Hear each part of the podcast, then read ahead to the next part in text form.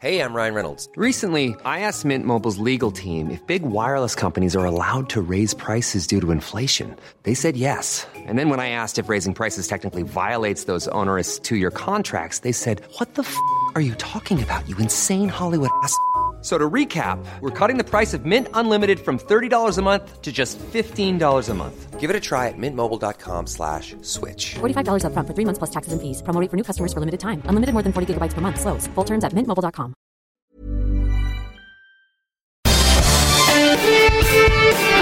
Esto es Me lo dijo Adela con Adela Micha por Heraldo Radio.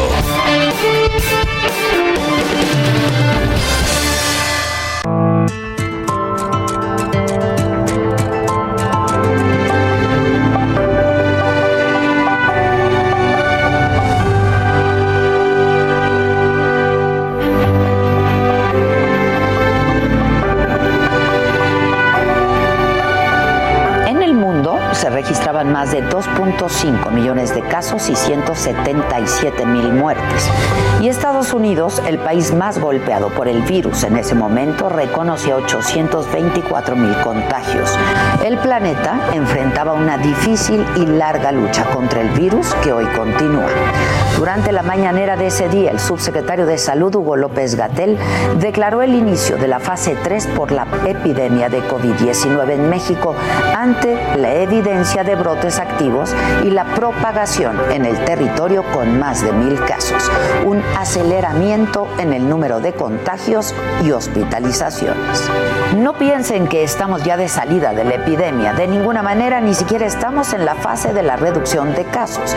Estamos exactamente en la etapa de máxima velocidad de ascenso de la epidemia, advirtió en aquel entonces el subsecretario. Entre las medidas que se aprobaron ese martes fueron la extensión de la Jornada Nacional de Sana Distancia hasta el 30 de mayo, una ampliación de la suspensión de actividades no esenciales para mitigar la dispersión y transmisión del virus SARS-CoV-2 en la comunidad, disminuir la carga de la enfermedad, sus complicaciones y la muerte por COVID-19 entre los habitantes del territorio nacional. Se ampliaron los mecanismos ya dispuestos como la suspensión temporal de toda actividad laboral no esencial en los sectores público, privado y social y se mantendría en la medida de lo posible el trabajo en casa. Para evitar la expansión del contagio se mantuvieron suspendidas las actividades en todo espacio público como cines, teatros, parques, plazas y playas como un mecanismo efectivo de sana distancia. Salir solo para lo esencial, comprar comida o medicinas. El objetivo era disminuir la movilidad en el espacio público en todo el país. Para entonces, la región de la República con el mayor número de casos confirmados era el centro, que concentraba casi la mitad de los contagios. El 21 de abril del 2020, el canciller Marcelo Ebrard informó sobre el inicio del acuerdo Todos Juntos contra el COVID-19, en el que participaron instituciones de salud del sector privado como la Asociación de Hospitales Privados de México, Consorcio de Hospitales Privados y la Fundación Mexicana para la Salud, FunSalud. Y se pusieron a disposición 3.115 camas para atender los casos de embarazo, cesáreas, enfermedades del apéndice, hernias complicadas, úlceras gástricas y duodenales complicadas, endoscopías y colecistectomías sin costo para los usuarios. Luego de un año que ha sido desolador, pero también de aprendizaje, seguimos fuera de nuestro contexto habitual y fuera del lugar. Hemos perdido a muchos y muchas rutinas normales de la vida que dábamos por sentado. Nos hemos perdido graduaciones, vacaciones, eventos deportivos, obras de teatro, bodas, funerales para despedir a los que se fueron y que amamos. Abrazos, contacto. Pero también ha sido un tiempo revelador. Hemos aprendido a valorar más el tiempo, a que realmente nos beneficiemos de estar juntos en familia. Tenemos más tiempo para leer, para meditar, para escuchar música, aprender, bailar, movernos o estar sentados incluso en silencio. ¿Cuáles han sido sus lecciones aprendidas con esta pandemia? ¿Ha cambiado el significado de sus vidas? ¿Cuál es su balance?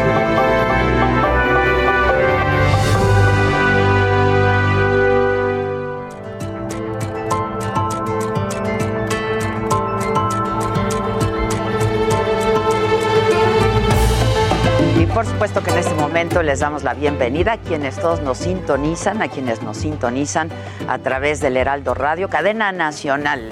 Muchísimas gracias, como siempre, por acompañarnos. ¿Qué pasó en la mañanera hoy? Bueno, pues el presidente dijo que México enfrenta una crisis política y de degradación progresiva, por lo que confía en el presidente de la Suprema Corte de Justicia, Arturo Saldívar, y no descartó una reforma. Yo soy muy respetuoso de la división y el equilibrio entre los poderes, la autonomía, la independencia de los poderes, pero sí hace falta una reforma en el Poder Judicial. Urge, pero también voy a respetar la decisión que tome la Cámara de Diputados. Y no bastó con que el subsecretario de Seguridad Ricardo Mejía esta mañana llamara queda bien al juez Pablo Gómez Fierro por otorgar una suspensión provisional al padrón de telefonía móvil. El presidente también le mandó un mensajito. ¿Saben cuál es la el libre mercado ¿no? de letras libres? Es como la libertad del zorro en el gallinero. Eso es lo que quisiera, pero no se puede.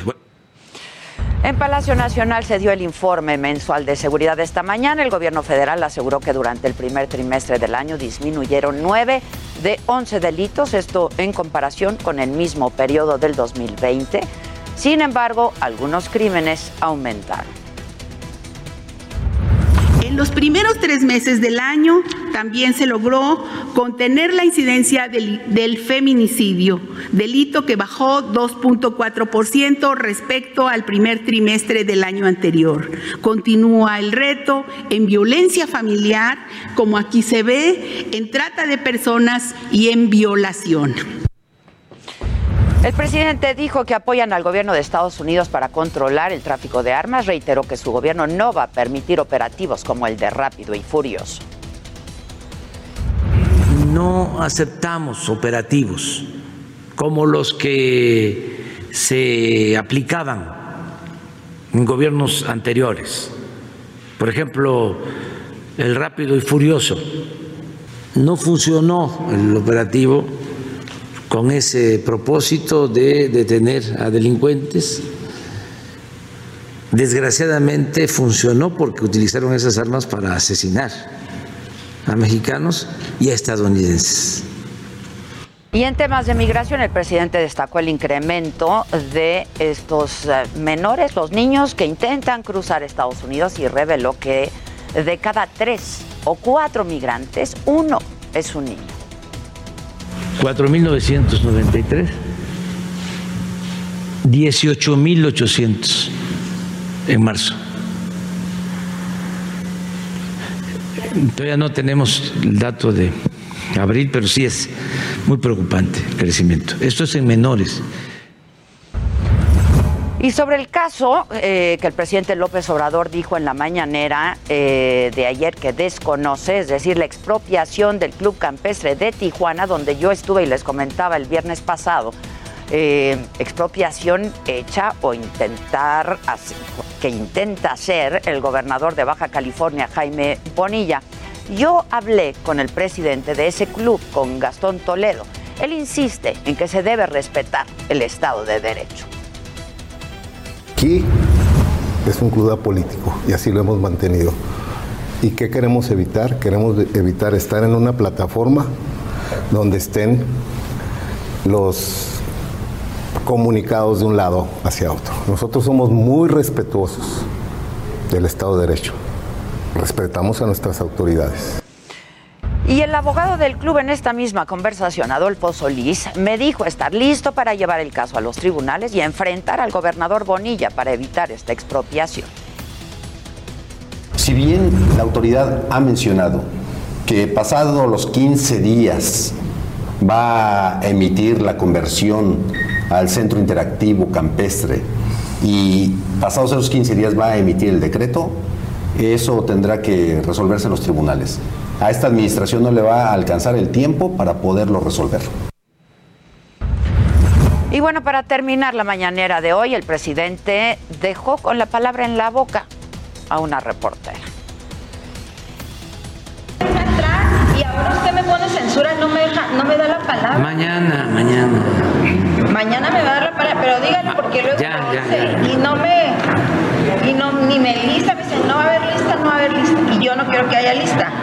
Pero pues Mañana. ya, equidad. Mañana. Todos, todas, todos. No, no, no, no, dígale que yo, porque luego dice No, no, no, no. y Pero ya es público, ya notorio, es de dominio público, ya. Entonces mañana me da la palabra. los compromisos se yo cumplen. Tenía compromiso, preguntas de, de seguridad, presidente. Y ya se va a llevar a juicio. Y así, desde Palacio Nacional, Paco Nieto. ¿Cómo estás, Paco? ¿Qué tal Adela? Muy buenos días. Eh, la mañanera de hoy estuvo dedicada a la seguridad, pero sin duda el tema de mayor interés del gobierno federal fue la reforma para crear el, padrón de los celulares. Esta reforma que obliga a los usuarios de, celulares a registrar sus datos biométricos. Lo distinto, Adela, es que hoy participó el subsecretario de Seguridad, Ricardo Mejía, quien adelantó que este gobierno seguirá defendiendo la reforma para que se apruebe este padrón. Aseguró que es una reforma que tiene que ver con un tema de seguridad, pues los delincuentes en el anonimato utilizan teléfonos de prepago para hacer eh, cualquier tipo de, del- de delitos. Explicó que nueve de cada diez llamadas de extorsión están usados con teléfonos de prepago y, lo, pues, y dijo que la oposición está de esta reforma, pues eh, no le gusta porque es un en un tema meramente comercial. El presidente, eh, tanto el presidente López Obrador como el mismo Ricardo Mejía criticaron al juez Gómez Fierro que acaba de darle una suspensión a esta reforma. Explicaron que todavía no se publican los lineamientos y ya este juez, el que ya también nuevamente suspendió la reforma energética eh, eléctrica, ahora también ya se sumó al tema de los celulares. El presidente pues cuestionó que esté sucediendo esto, incluso lo llamaron que sea un juez de contentillo, Adela. Gracias, Paco. Buen día. Gracias. ¿Qué? Híjole, ¿qué me, qué- qué me dejas?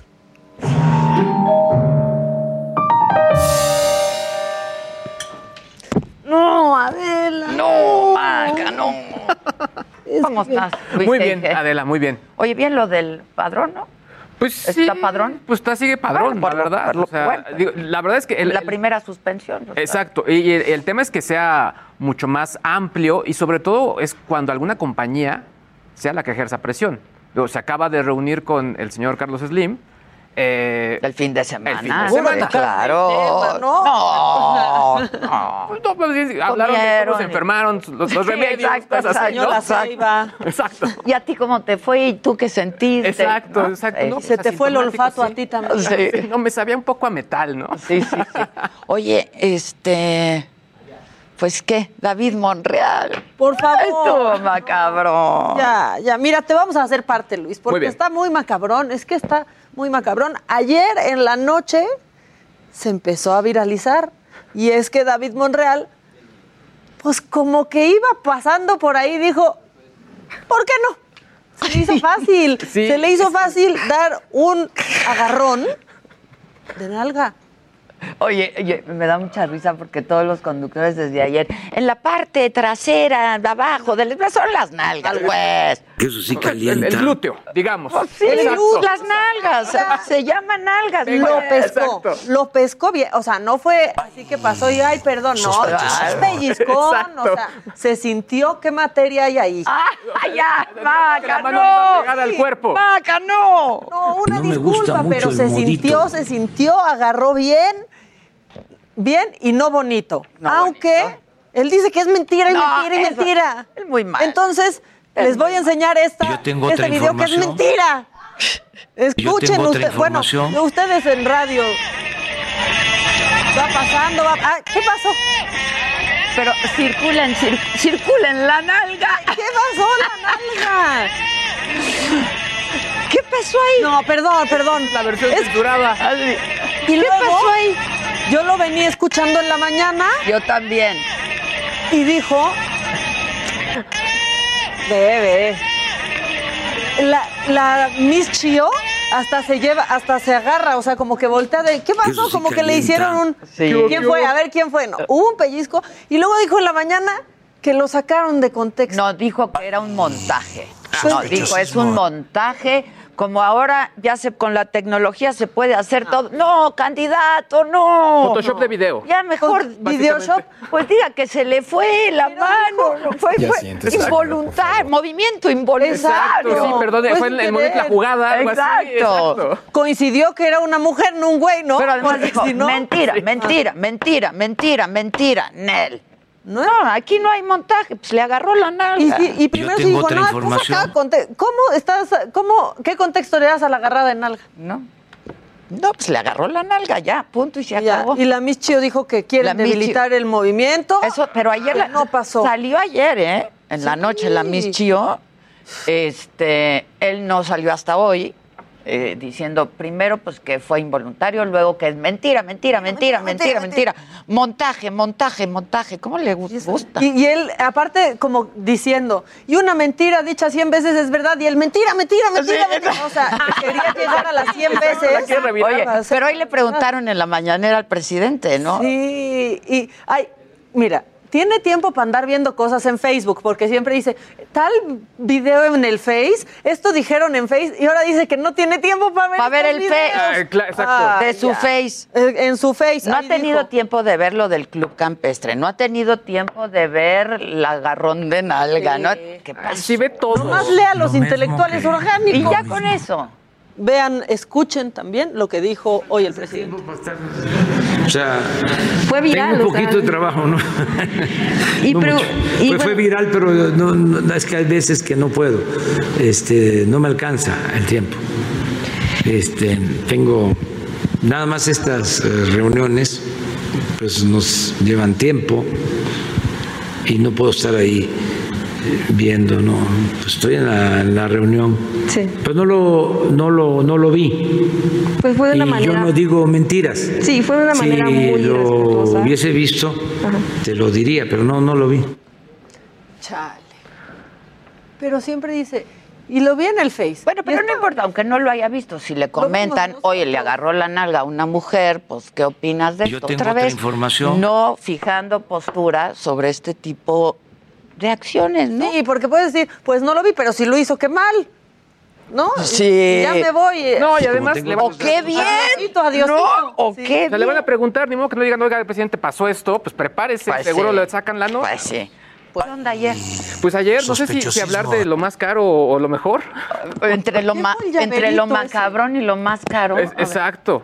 La- pues mira, la gente de Apple, eh, digamos que empezaron ya su evento, eh, 12 en punto, como lo saben hacer. Eh, la gente de, de Apple, muy teatral, como siempre, en este nuevo lanzamiento. Mostraron una nueva computadora, pero bueno, es una evolución de sus iMac. La parte bonita del asunto es que son iMacs de colores que recuerdan justo este eh, diseño, estos colores que le puso Steve Jobs a estas máquinas que parecían huevitos. Pues básicamente ahora regresan, pero parecen tabletas electrónicas, nada más que son de 24 pulgadas, delgaditas, un centímetro de grosor, y la verdad es que se ven muy, muy bien. Lo que no sé muy, muy bien es el precio. ¿Cuánto? Porque, mira, en el caso de estas eh, nuevas computadoras, estamos hablando que lo que está ahorita anunciado son 60 mil pesos promedio. No, ya sé. Pero podrían costar más, porque tú las podrías configurar en la tienda en línea para que tengan más memoria, más, más curiosidades, ¿no? Por otro lado, también se anunció un nuevo iPhone, el iPhone 12, pero morado. Es igualito a los que ya tienen, pero caso curioso, habían dicho que lo que menos se había vendido era el iPhone 12 mini y el iPhone 12 tradicional, y lo sacan estos modelos, pero ahora en color morado. Colores que han sacado sus si competidores. Ven qué visionaria soy yo con el color morado. Ya sabías que venía en tendencia, en tendencia. Por otro lado, también lo que anunciaron fue una nueva iPad Pro. Pero es, es así el precio, o sea, llega a alcanzar los 60 mil pesos. Es una tableta electrónica. de ayer dólares. 70. La que trajo, la que se. Sí, sí. Ya O sea, pero, pero esa sí era computadora, bueno, de menos esta, digamos, la Tiene el sistema operativo de una computadora, pero, el, pero Exacto. el- la Ahora, tableta. La parte interesante, aquí sí lo analizamos, tiene el procesador M1, que fue el que creó la misma gente de Apple. ¿Qué, qué quiero decir con todo esto? Es el mismo procesador que tiene una computadora. Mm. Lo que qu- quiere decir que una aplicación o un software de computadora que antes era imposible verlo en una tableta. Ya se puede ver. Ya se podría ver. O sea, Ah. esto sí realmente es el futuro del cómputo, ¿eh? O sea, lo que está haciendo Apple, pero un futuro muy caro al menos. La verdad es que interesantes los lanzamientos. También lanzaron un- unos llaveros que se llaman AirTags. Básicamente es un sistema que se conecta a través de Bluetooth para que lo puedas poner a tu cartera, a la mochila del niño, a la bolsa, etcétera. Que no se pierda nada. no se pierda nada. Eh, Al, te va a aparecer al marido. Al- Le pones Sí, el exacto, esta, a todo el mundo. Exacto, A todo el exacto. ¿Y eso mundo. cuánto cuesta? Fíjate que esos son 700 pesos. Pero pues bueno, estos llaveritos que les chiflas, los chinos que te venden, pues bueno, están en 50 pesos, ¿no? Sí. Le chiflas y te dicen dónde están. Exactamente. Oye, por otro lado, la gente de Netflix anunciaron datos que pues no están tan tan de risa ahora para ellos. Esperaban 6 millones de suscriptores, obtuvieron poco menos de 4 millones. Por otro lado, eh, también están pronosticando para este segundo cuarto del 2021 un millón de nuevos suscriptores, pero ya no suscriptores en la plataforma, bueno, o en, en- en la región, es decir, en Estados Unidos, Canadá y México. Y bueno, la verdad es que pues eso le hizo bajar la acción 10% de lo que se había presentado ayer en Nasdaq, así que pues bastante, bastante triste la nota. Y bueno, eh, cosas las que se han hablado el día de hoy, Adela, pues bueno, eh, Tokio 2020, ya lo había platicado también eh, Daniel. Por otro lado, hoy es el Día de la Educadora. Le mando un abrazo a mi madre, que es educadora. Anda, Eh, felicidades. Robert Smith también, eh, un día como hoy, pero del 59, eh, nació el Robert Smith y vendería mi alma por. Básicamente ¿La es lo que se ha mencionado, es Oh. las tendencias, obviamente estas y más con nuestros amigos de trendingtopics.com. Bueno, y acuérdense, hoy 21 a las 21 horas con 21 minutos del año 21 del siglo 21, un vinito. ¿No? Por lo 21 menos. copitas. 21 Unos copitas. Bueno, sí, uno por lo menos. decir. ¿no? Uno por lo menos. Muy bien, ya llegó Felipe Calderón. ¿Cómo estás? Sí. Felipe, ven. Ahí voy, ahí voy. Te, te quiero enseñar aquí nuestro montaje. ¿Qué? ¿Cómo están? ¿Cómo está? Hola, buenos días. Hola. ¿Cómo ¿Cómo estás? estás, Adela? Qué gusto. Pues, Ah, ¿Qué te digo? que- Pues, ¿qué te que quedarse estás? Sí conoces a Maca, ¿no? Ah, ¿Cómo claro que estás? sí, creo que sí. ¿Ves- Gusto. ¿Viste qué bonito? Te voy a hacer un recorrido. Ah, bien. Estamos al aire, ¿eh? Perfecto. Pues es que tú eres una expertaza en tele, pues qué chiste. Pues estamos al aire, pero. ¿a poco no está bonito? Y no Sí. hemos tenido oportunidad de recorrerlo todo con el, con el Voy auditorio. a ver si los libros son de cartón o son de No, acero, no, ¿qué? no, no, no, no. ¿Eh? Abre uno. Ah, claro. Abre uno y verás cómo Sí, voy sí, a poner libros de mentiras. Muy bien, muy bien, muy Y bien. mira lo que hay aquí. Eso. Esto, ¿eh? esto. Esto es ¿Viste? bueno, ¿eh? ¿Viste Ay, lo que me encontré? sorpresa. Sí, sí, sí, sí, sí. Está bonito, ¿no? Está muy padre. ¿Viste qué padres esculturas? Sí, sí, sí. Porque sé que te gusta el arte, sé que te gusta la literatura. Soy malón, ¿eh? Soy malón. Pero Bueno, sí. pero te gusta, ¿Eh? te gusta, Sí, sí te me gusta. gusta, sí me gusta. La última vez que te entrevisté fue justo cuando publicaste el libro, fue en el sí. 2019. ¿Cuándo lo publicaste? No, en 20. 2020. De hecho, en plena pandemia, el 18 de mayo, hace menos de un año. Hace menos de un año. Sí, sí, sí, Ay, sí, ¿nos vimos en pandemia? No, creo que fue en No, tele, pues- en, en, en teleprompter o en... ¿cómo se Ah, en Zoom. Zoom y esas Zoom. cosas En Zoom que le ¿no? llaman. Te voy a pasar mi teléfono, compa. Eso es malito. Oye, de Gracias. tú o No de voy a estar- usted. ¿Eh? De tú o de usted. Como quieras, Adela.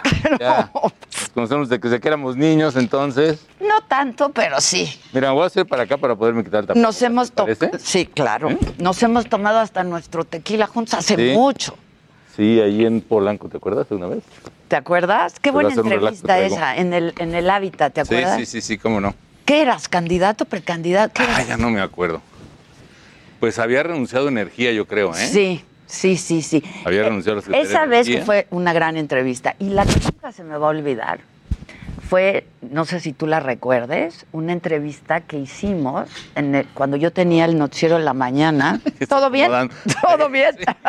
Sí, sí, sí, sí. Tenía el noticiero de la mañana en contraste, ¿te acuerdas? Sí, sí, sí. Cuando tomaron Sí, San Lázaro. San Lázaro.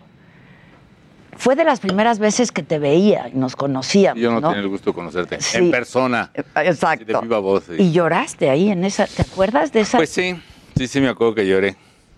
Fue terrible. En aquel tiempo costaba mucho trabajo admitirlo y ahora también, pero sí. ¿Te cuesta estaba trabajo? Muy, muy molesto. Estabas enojadísimo. Mucho, era, mucho. era entre rabia, coraje y dolor también. Sí, lo narro en el libro un poco, bueno, que lloré, bueno, algo digo. No, no dices que lloraste. Pero digo que estaba muy emocionado. Sí lloró, sí lloró. Sí, sí. Bueno, es que, fíjate que eran aquellas incursiones a caballo a tomar la Cámara de Diputados. Yo le había hablado a Santiago Cri, que era secretario de Gobernación, con Fox. Se supone que eran mis compañeros. Y sí, cómo no, Felipe, ahí a las 11 van a estar los de la policía Ajá, preventiva. Y pues salieron las 11 y dieron la 1 y ¿dónde No, están? No, ya van, seguro ya hablé con Gert. Y las 3 y nunca llegaron. Nos dejaron a manos de estos salvajes que iban en tractores, iban en caballos.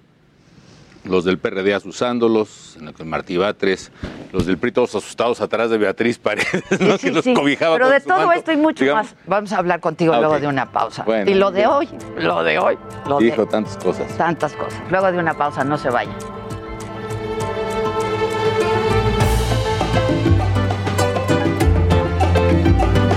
Continúa escuchando Me lo dijo Adela con Adela Micha. TCB y ahora también se escucha.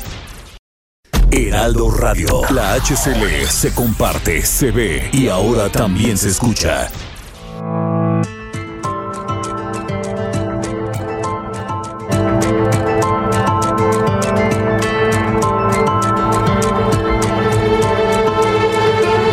Esto es Me lo dijo Adela con Adela Micha.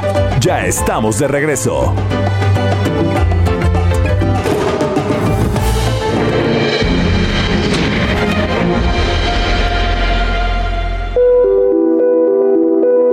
Fueron amigos, pero el trato era cordial. Fue hasta 2006 cuando ambos se encontraron frente a frente aspirando a la presidencia de la República. Pero solo podía haber un ganador y Felipe Calderón logró una diferencia de 0.56%.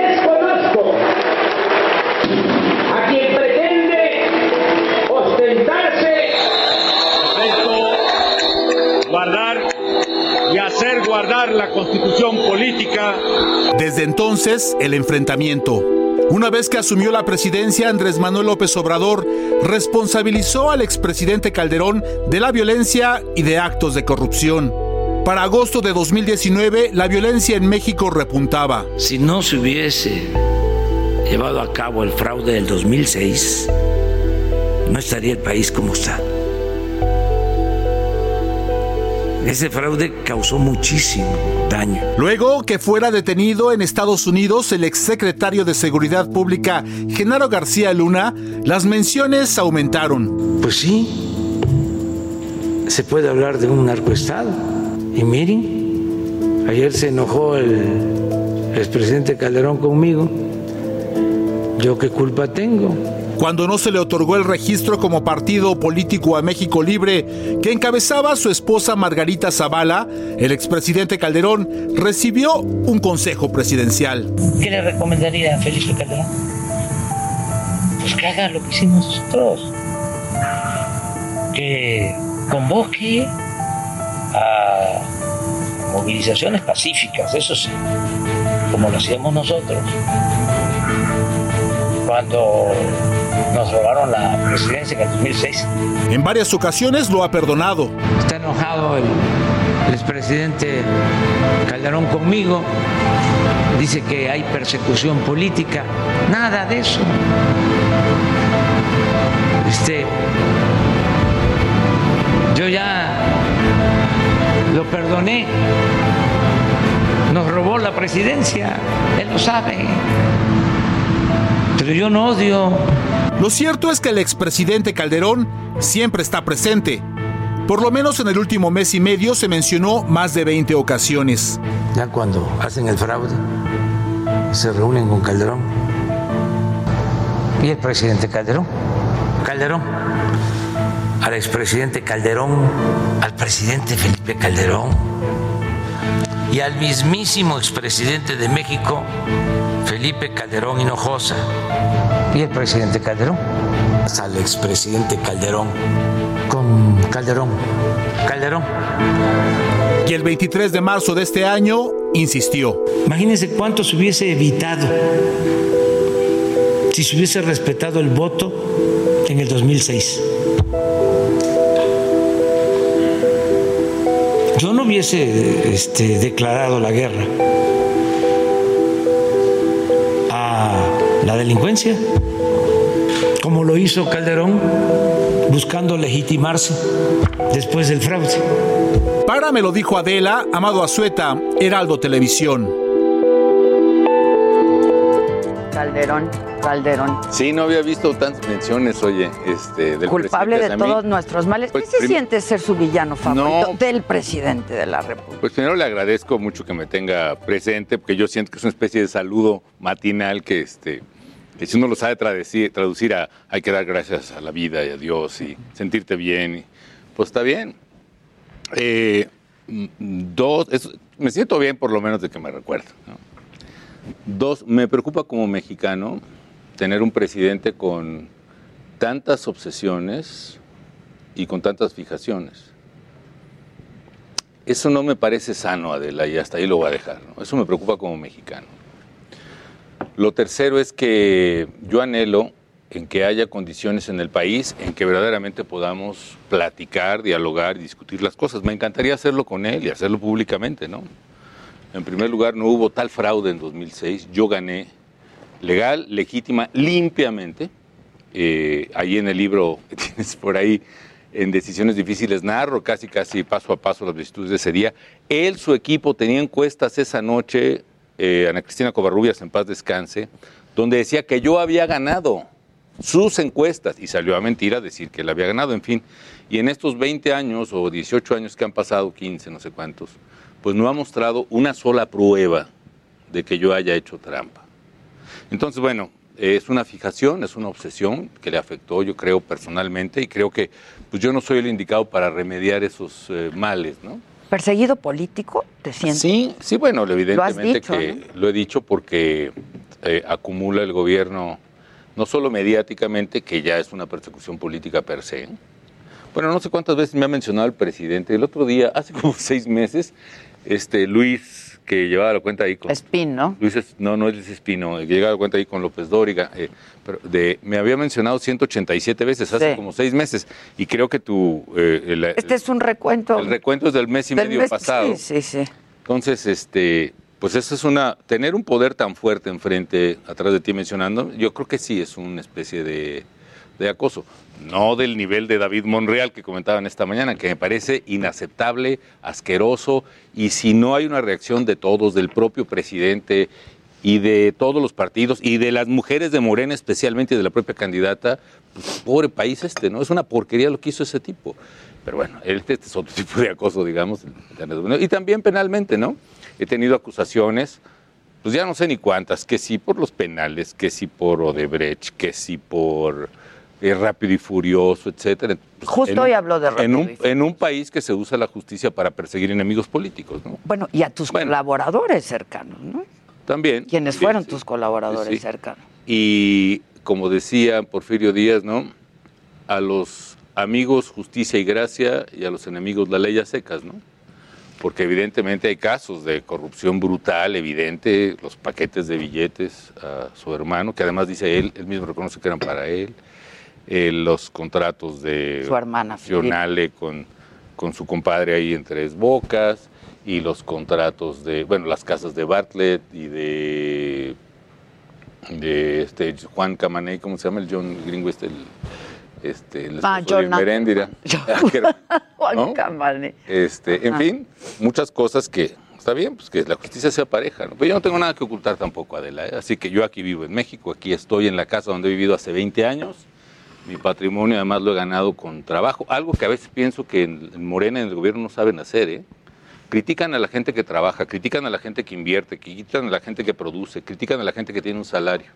Yo trabajo para mantener a mi familia. Es lo que te y iba a preguntar. ¿De qué estás orgullo. viviendo? ¿No, ¿No estás recibiendo pensión? No, y desde ¿De hecho, qué vives? la pensión la doné a los niños con cáncer que ahora Desde les antes de el dinero, Ujú. de- les el dinero. Vivo de mis conferencias, hay este Para contrataciones, Sí, sí, ¿no? por favor, ahí Para contrataciones. tengo agencias en Estados Unidos, Harry Walker, por ejemplo, que es la agencia que contrata al presidente Clinton, al presidente Obama.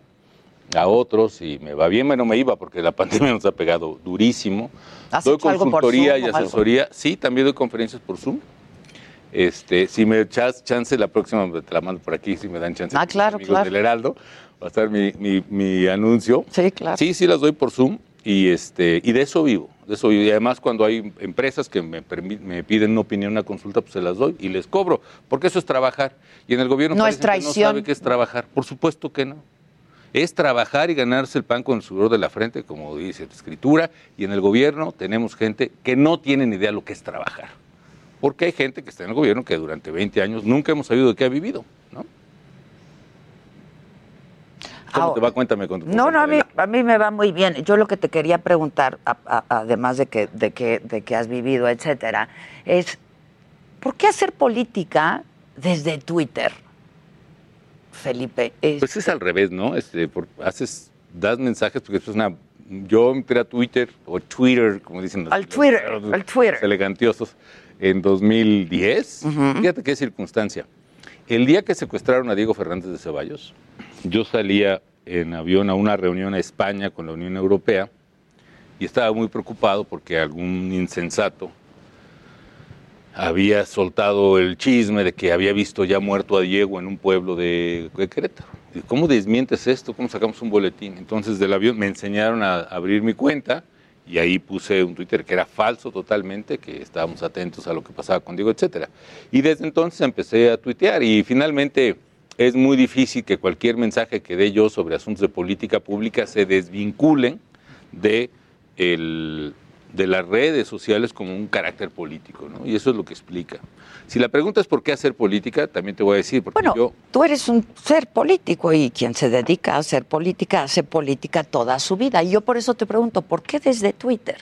Pues es es, lo único que me queda. No, porque, a ver, ¿por qué no diputado? ¿Eh? ¿Por qué no diputado? A ver, Pues yo, ahora sí yo que creo porque que nadie me invitó. eh, te quería preguntar, porque, a ver, el máximo cargo al que alguien puede aspirar no es ser presidente de la República. Yo no sé si pensarías que, uy, voy a ser ahora otra vez diputado, este, qué poca cosa. Pues tú eres un buen parlamentario, te Ah, sale muy, mucho, te sale mucho, bien, sí, te salía mucho. bien. Pero ya uno se va haciendo grande. Y este- No, no, no, no, espérate, porque bueno. somos contemporáneos. Ah, no, ¿eh? pues somos unos chavitos, pues, pero ya más maduros. Bueno, pero te voy a decir por qué política. Y lo narro ahí también. Porque, pues yo lo aprendí así de mi papá, de la. No fue una enseñanza de que política es cómo te agandallas a los demás y el arte del poder y la labiosidad esa del viejo régimen, ¿no? Lo aprendimos en la casa a base de fregadazos. En mi papá era un utópico que se lanzaba de candidato de la oposición en un momento en que nadie se lanzaba de candidato de oposición porque todo el mundo tenía pavor a un régimen autárquico como el que teníamos y como el que se está reconstruyendo ahora en México. Y mi papá hacía campaña y lo decía que era por deber. Un día que yo estaba frustradísimo por un fraude que nos hicieron, lo narro ahí, les acerco, digo, oye, yo ya, chale con esto, ¿no? Ya, pues qué caso tiene. Mira, la gente no nos hace caso, la gente no nos pela. Ahí vas y le repartes un volante y medio te hacen un gesto así de que... Y cuando nos pela se les roban la elección, entonces ¿qué caso tiene? Y me dijo, no, mira, aquí en lo que decidas te voy a respetar, pero tienes que entender una cosa. Aquí no lo estamos haciendo por ganar. Aquí lo estamos haciendo porque es un deber con México. Y porque en esta casa, mi papá era un hombre muy creyente, decía, en esta casa aprendimos a que el mandamiento de amarás a tu prójimo como a tú mismo es amarás, harás política con principios en un país que tanto lo necesita. Así que aquí vas a encontrar derrotas, aquí vas a encontrar frustraciones. Esto es un deber moral y es ético con la patria y así lo aprendí. Y como así lo aprendí, así lo hice toda mi vida. Mi papá incluso que daba clases de sociología y me dio, citaba mucho a Aristóteles en eso. Aristóteles decía, el hombre es un animal político. Quien no requiere de la polis para vivir o es una bestia o es un dios. Y todos requerimos de la polis, todos necesitamos participar en política. Los problemas de México están asociados por la, a la ausencia de los ciudadanos de la vida pública, política, partidista y los cargos públicos. Mientras no revirtamos eso, nos van a seguir dando en la torre ambiciones personales, prejuicios, verdaderas locuras, que van a hundir a México, desgraciadamente, en un túnel sin salida. ¿no? Yo te preguntaba, ¿por qué no diputado? ¿Volverías? ¿Te gustaría? Eh, lo hacías muy bien. Afortunadamente nadie me, lo, nadie me lo pidió, nadie me invitó.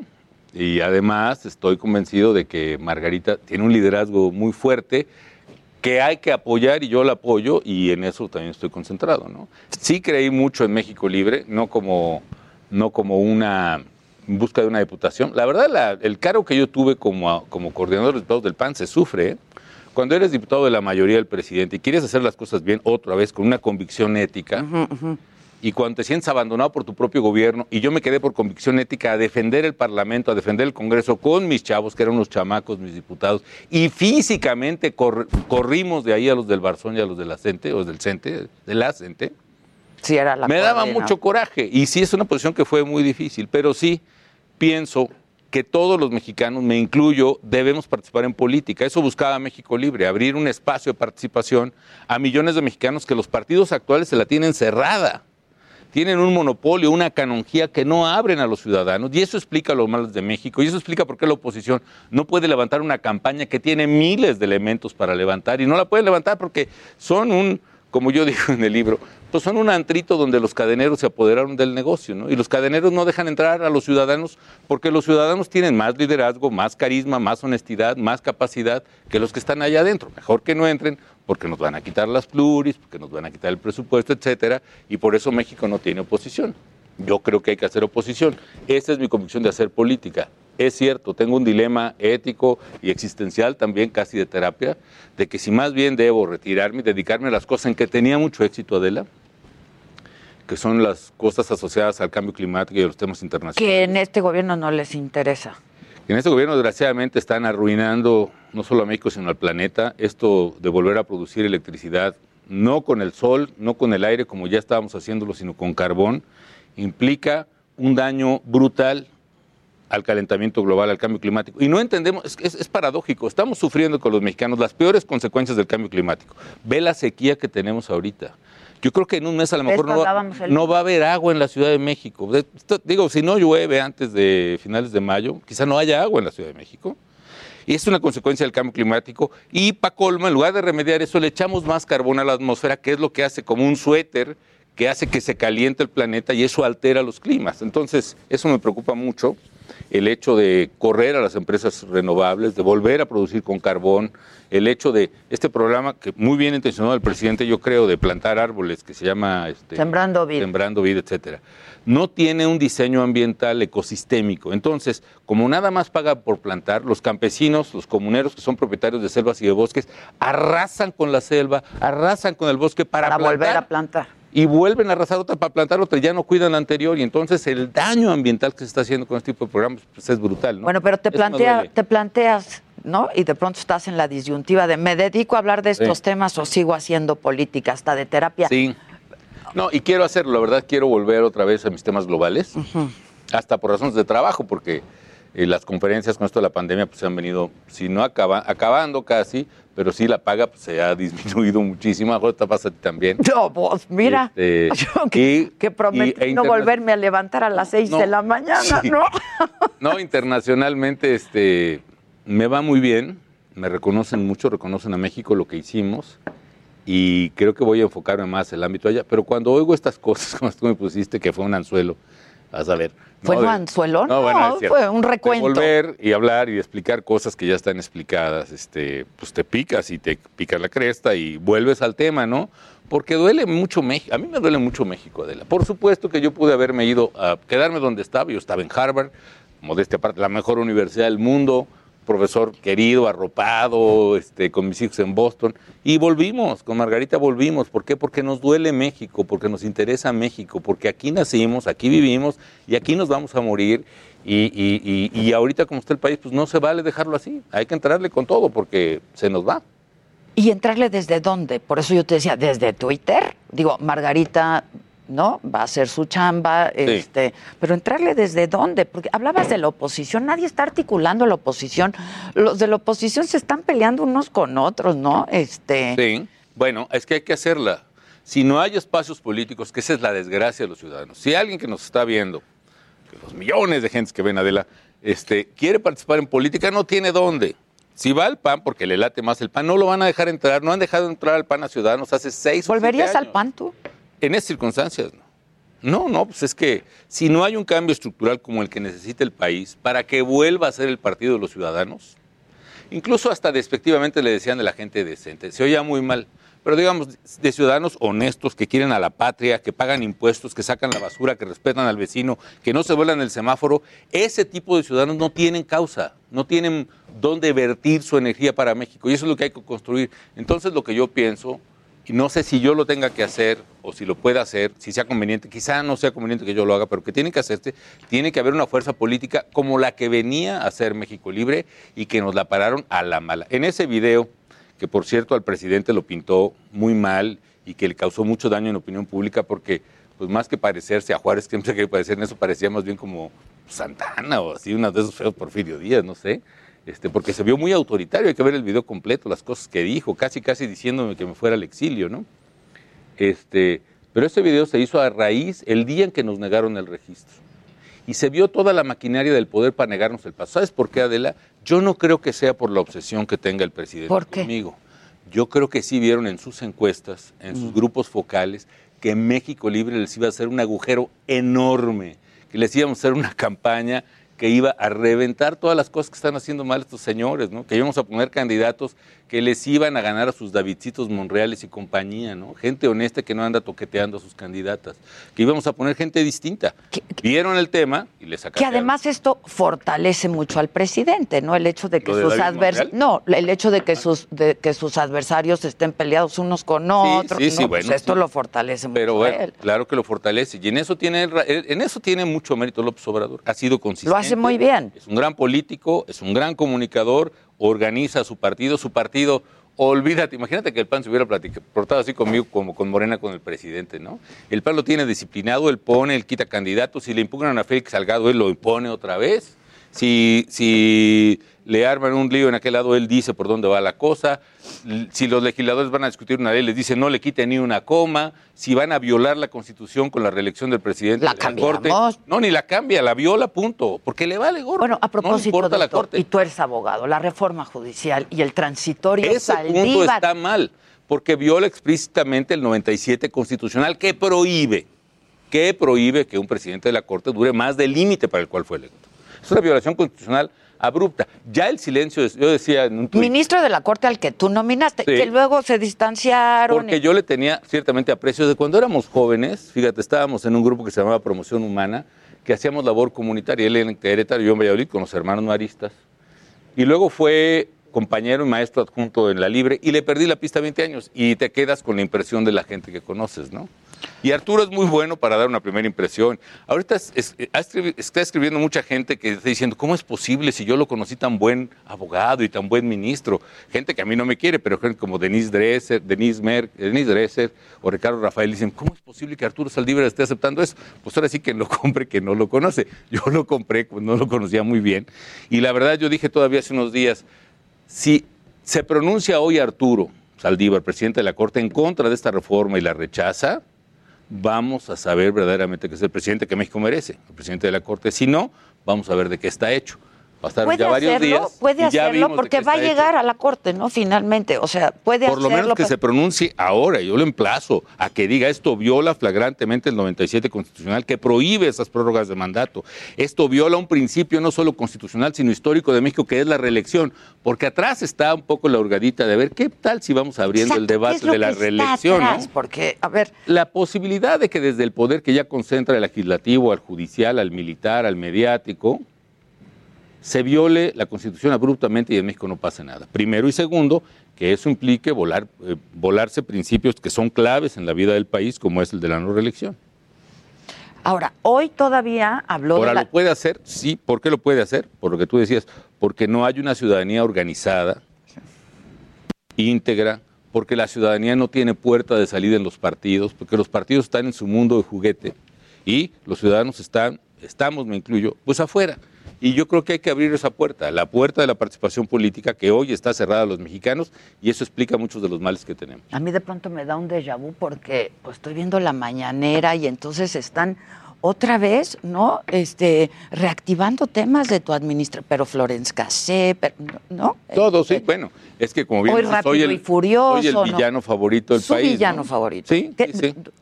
Es un poco... Que no es poca cosa ser el villano favorito del poco- presidente tampoco de la es fácil, ahora sí que quién se alquila, la verdad. yo paso, pero, pero pues está mal, pero él en su habilidad mediática tiene eso, necesita buscar, ubicar un enemigo concreto, lanzarse contra él y en su afán de polarizar, desgraciadamente, y no de unir a los mexicanos, busca lanzar enemigos visibles, ¿no? Lo cual está mal, un presidente no debe hacer eso, un presidente debe convocar a la unidad nacional, que tanta falta hace. Cuando hablamos del libro y cuando he tenido oportunidad de hablar contigo, hemos hablado de García Luna. Yo te pregunté, porque además revisé eh, la, entrevista y te pregunté, pues si tú sabías algo de García Luna, me decías, no. Mi pregunta hoy, porque me vas a volver a decir que no sabías quién era García Luna o lo que hacía García Luna, ¿qué sentiste con todo esto? ¿Qué, qué sentiste? Varias cosas. Primero, ¿Te sentiste traicionado? Yo sabía que a García Luna, que lo conocí ya una vez electo presidente, efectivamente, pero no fue una decisión desinformada de la. Yo recopilé de todo el gabinete y particularmente los de seguridad, todos los reportes que había del CISEN, todos los reportes que había de la defensa, todos los reportes que había de la Marina, todos los reportes que daban las propias agencias limpio. americanas. Déjame- Había confianza en él. Era funcionario del gabinete saliente, Yo un sé. funcionario destacado. Pues fue ¿no? cuando el montaje. Bueno. Déjame hacer una pausa y regresamos con esto, ¿sí? Perdón, Ah, no vayas a dejar sin perdón. respuesta, No, pues, no, no, a mí me interesa mucho tu respuesta. Volvemos luego de una pausa.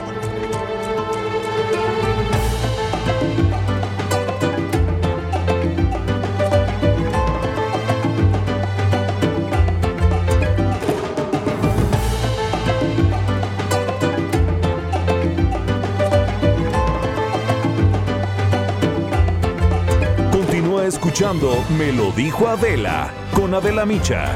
Regresamos después de un corte. Heraldo Radio, la HCL se comparte, se ve y ahora también se escucha. Heraldo Radio, la HCL se comparte, se ve y ahora también se escucha.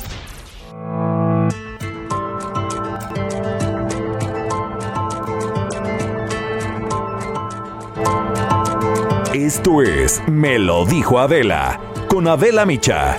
Ya estamos de regreso.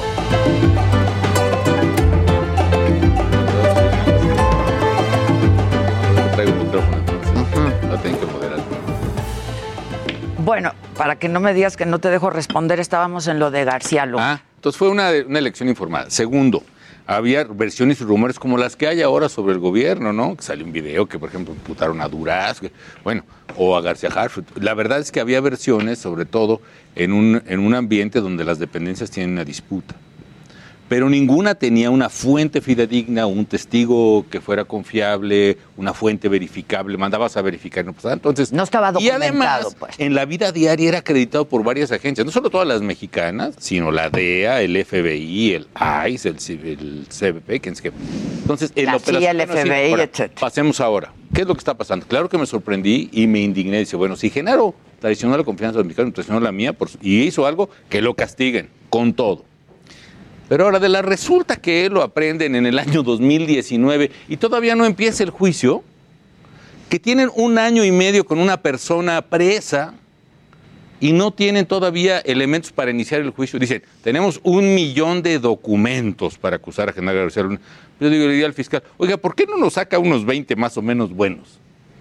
A ver si es cierto. Porque ahora lo que me está dando la idea es que, insisto, no meto la a fuego por él ni por nadie. Y si hizo trans, adelante. Incluso si hizo esto, lo que están sacando después, que fue después de mi administración sobre todo, que si tuvo contratos con seguridad pública y gobernación y que se enriqueció con una familia de empresarios que eran sus socios, muy mal si hubo corrupción y que se castigue, que es distinto de recibir lana del narcotráfico. del narcotráfico. Eso es distinto, pero aún así que se castigue. Pero después de esto yo no sé si entre estos grandes relaciones que hubo, que tuvo Trump con el gobierno mexicano, también hubo un favor político para que a ver rasquen este tipo, para que a ver si le pegan a aquel, ¿no? Ya no sé. Pero lo que sí sé es que ha transcurrido un año y medio, no le han planteado juicio, no le han plantado cara en su caso, y me parece, por lo pronto, una injusticia. No digo que sea inocente, pero ya que lo juzguen. Ya. Pero de entrada, pues supongo que cuando empezaste a conocer todo Hay otro detalle, Adela. En México no hay ninguna denuncia o averiguación, o por lo menos no hay una orden de aprehensión contra Genaro por delitos asociados al narcotráfico. Hay por corrupción, si enriquecimiento ilícito, si fue por corrupción que lo castiguen. Pero bueno, ¿dónde está ese tema? Eso sí, lo han usado desde el señor presidente hasta todos para pegarme a mí, porque bien dice, pues yo soy el villano favorito. Bueno, si ser su piñata, si ser su villano favorito le sirve para desahogarse y así gobernaran mejor, pues perfecto, adelante, estoy a sus órdenes, un servicio más que le hago a México. Pero por favor, yo les sugiero que se dediquen a gobernar. Han pasado casi tres años de gobierno, Adela, ya háganse responsables de su periodo, por favor. La violencia de Aguililla, eso que no pudo entrar ni el gobernador, que tuvo que entrar por helicóptero, esta falsa de Estado mexicano que deja a las familias indefensas, que las extorsionan, que les secuestran a los hijos, que se llevan a sus niñas, que les quitan lo que ganan en la huerta de limón o de aguacate. Eso es responsabilidad de este gobierno. Y sí, yo volvería a usar toda la fuerza pública para defender a los ciudadanos en Aguililla y en cualquier parte del país, porque ahora no hay quien los defienda. Ahora hay zonas de guerrero donde no, todo se va a resolver por el diálogo. No se va a resolver por el diálogo, no se va a resolver por los abrazos. Se va a resolver con la fuerza pública que para eso está, para aplicar la ley, defender a las familias, restablecer las condiciones de seguridad donde no hay. Entonces, este, ¿tenemos puntos de vista distintos? Sí. Pues, ¿por qué no platicamos sensatamente como mexicanos de bien sobre los puntos de vista que tenemos? La riqueza de México está en sus Y diferencias. que supongo que los expresidentes pues tienen experiencia, ¿no? Que podrían intercambiar, como La hacen verdad, en sí. Estados Unidos, La como verdad, hacen sí, en mira, otros eh, países. Ahora veo este tema de los incendios, por ejemplo. Porque no es imputable sobre el gobierno federal. Es decir, sí estamos viviendo cambio climático, es el año de la niña, donde hay una se saca, digamos, la humedad del territorio hacia el mar. Es un tema complejo. Pero también es cierto que le redujeron casi a la mitad del presupuesto que yo le daba a CONAFOR. Que quitaron los empleos temporales que te daban chance de contratar comuneros o ejidatarios pagándoles un jornal o dos para que te ayudaran a combatir incendios. Volver a eso es fundamental. Este tema de sequía, por ejemplo, a mí me gustaría decirle al presidente todas las opciones que, que elaboramos. Por ejemplo, hay que rescatar todo el agua que baja de la zona de los volcanes, eh, del lado oriente, de la zona poniente, de que Magdalena, etcétera. Toda esa agua que hoy literalmente se va al caño y se va por el drenaje profundo hasta Hidalgo, esa agua hay que tratarla en los mismos pueblos, allá en Amecameca, en Chalco, etcétera, etcétera. Allá hay que tratarla y hay que potabilizarla. Y si da mucho asco eso, porque hay métodos de pasarla limpia, reinsertarla en el subsuelo y que recargue los acuíferos, que re- restaure el ecosistema de la Ciudad de México. O traer agua donde se ha infiltrado durante 50 años de Hidalgo. Pero hay soluciones y no hayas ni a quién decírselas, ¿no? Y te desespera mucho que el único que pueda servir es para hacer el punching back, ¿no? Yo creo que hay muchas cosas que se pueden hacer en economía, en la propia pandemia. Creo que se bueno, a ti te tocó la influenza. me tocó la H1N1. Por llevarme la contraria, murieron miles de mexicanos, Adela. ¿Por qué no querían usar el, el, el tapabocas, es decir, el pasamontañas? El tapabocas varios meses, porque yo pedí que lo usáramos. Aquí lo traigo además, ya es que estamos guardando yo sana también, distancia, ahí ¿eh? está el mío, sí, sí, sí.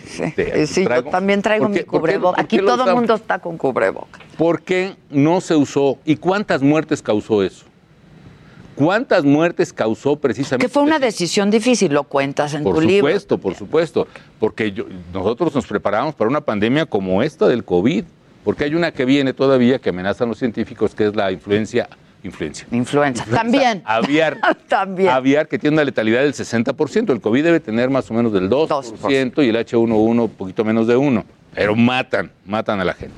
La diferencia de COVID es que ya hubo cura, perdón, de, la de influenza de la H1N1. influenza. Y tenían, además tenían en México el tratamiento, yo me acuerdo, el Sí, lo Tamiflu logramos está- hacer el Tamiflu, y aunque venían dosis para niños, tuvo que Sí, sí, todo. pero la las tenían. vacunas, por ejemplo, de, de H1N1, las empezamos a hacer aquí en México con un programa con una empresa francesa muy buena, de esas que ahora son muy satanizadas por el gobierno. Y aquí, pues podríamos hacer vacuna, la verdad, hasta el propio COVID, si siguiéramos esos protocolos. Hay cosas que ya se vivieron, problemas que ya se enfrentaron, errores que ya se cometieron que le podían servir a este gobierno. Yo hoy en el libro le dediqué una carta al presidente al terminar su segundo año de gobierno, su, ter- su, su primero, primer año de Sí, gobierno. primero. Y este, y bueno, eh, recomendaba varias cosas, pero bueno, en saco roto, ¿no? Sí me preocupa mucho México, yo creo que vamos mal. Es como si yo si fuera, estuviera en un partido de mercadotecnia, pondría a la gente en un camioncito de esos rurales guajoloteros que le llamamos en mi tierra, esos que iban de Morelia a Charo, ahí saliendo del mercado de Independencia, y pues que va la gente ahí como un precipicio, ¿no? Y el conductor así como que no la haya, o como que no está en cinco sentidos, o quién sabe qué problema trae. Pues la gente toda asustada. ¿Cómo va la economía? ¡Ay, pues va mal! ¿Y cómo va la salud? Uy, está terrible. ¿Y cómo va la seguridad? Pues de- hay que cambiar de conductores. Si no lo dijera simpático, ¿no? Este, Pues es que así tiene que ser los parecería como-. Es una tragedia. Tú ves los spots y están.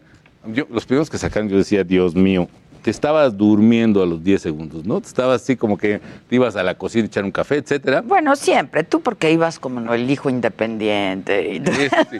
Bueno, sí, la verdad. la verdad son muy aburridos. Los nuestros eran bastante buenos. Ah, luego nos criticaron, ¿no? De que, ay, este, ay, qué agresivo y la campaña. No, no era campaña sucia, era mi opinión de mi adversario, era un peligro para México. Pues si está hasta rete demostrado. Lo sigues pensando. Bueno, pues no es que lo piense. Si alguien puede llevar la economía tan bajo como ha llegado, la inseguridad como ha estado, manejar la pandemia como se ha manejado y poner el futuro del país, que México esté perdiendo 100 mil millones de pesos en inversiones de extranjeros al mes, pues este, pues yo creo que sí es un problema para el país, ¿no? Eh, hoy el presidente dijo que era muy respetuoso en la mañanera, ¿no? De la división de poderes. Tú como abogado, otra vez, déjame preguntarte, la reforma judicial y el transitorio. Saldívar. Primero, yo no coincidía con los legisladores porque el Consejo de la Judicatura precisamente se diseñó desde Cedillo para hacerlo independiente de los ministros, para que el Consejo pudiera poner o castigar jueces independientemente de la influencia o del dedazo de los ministros. Y ahora le dan cada vez más poder a la Corte. Y la cereza o la manzana podrida del pastel es darle los dos años al presidente del prórroga, que es totalmente inconstitucional. Yo tuve un maestro, Elisur Arteaga, que realmente aprecié, aunque quién sabe qué tanto me apreció él, que fue un gran apoyador de Andrés Manuel desde el 2006. En la Libre solo ha habido cuatro maestros de constitucional en más de 100 años, ¿no? Emilio Rabaza, Manuel Herrera y Lazo, Felipe Tena Ramírez, que estuvo brevemente ahí, y Elisur Arteaga, que fue mi maestro. Y tiene unos artículos fenomenales, como siempre, sobre derecho constitucional. La verdad es indignante que quienes tienen que la misión de respaldar la Constitución y hacerla valer, cuando les toca a ellos, se hacen, como dice el propio presidente, se vuelven ambiciosos vulgares, ¿no? Y como ya me toca otros dos añitos, este, me- ¿por qué no habla Arturo Saldívar? Dice que es claramente inconstitucional. Todos lo sabemos. Arturo, tú lo sabes, tus compañeros lo sabemos, todos los abogados de México lo están diciendo. Que el presidente crea que es constitucional, pues es respetable, pero él no es abogado ni se luce mucho respetando la Constitución. Tú eres presidente de la Corte, te toca hacer un sitio en la historia, si no, pues vas a pasar como eso. ¿Y qué hay detrás? Me hablabas de la reelección, ahí está tentación. Espero que no haya nada atrás. ¿Qué hay detrás? Espero que no haya, que, que la Revolución Mexicana se dio por un intento reeleccionista de un presidente. Y ese sentimiento está muy arraigado en los mexicanos. Se puede endulzar la píldora un rato, pero no, no, se, puede, no se puede permitir eso. Este, espero que no sea un ensayo precisamente sobre un tema de reelección. Este, pero pues to- todos ustedes Ahora, otra vez lo están, lo es- Todos ustedes, no, ahorita me lo preguntaste mucho como abogado. me- me- yo te hablo como más, abogado, porque he Ahora, entrevistado a varios. Dicho eso, y leyendo el 96, tengo una constitución por ahí, si no ahorita le echamos una lecturita, pero mientras, Pues en el Google. o luego lo ponen en el, en- ¿cómo le ponen en el máster?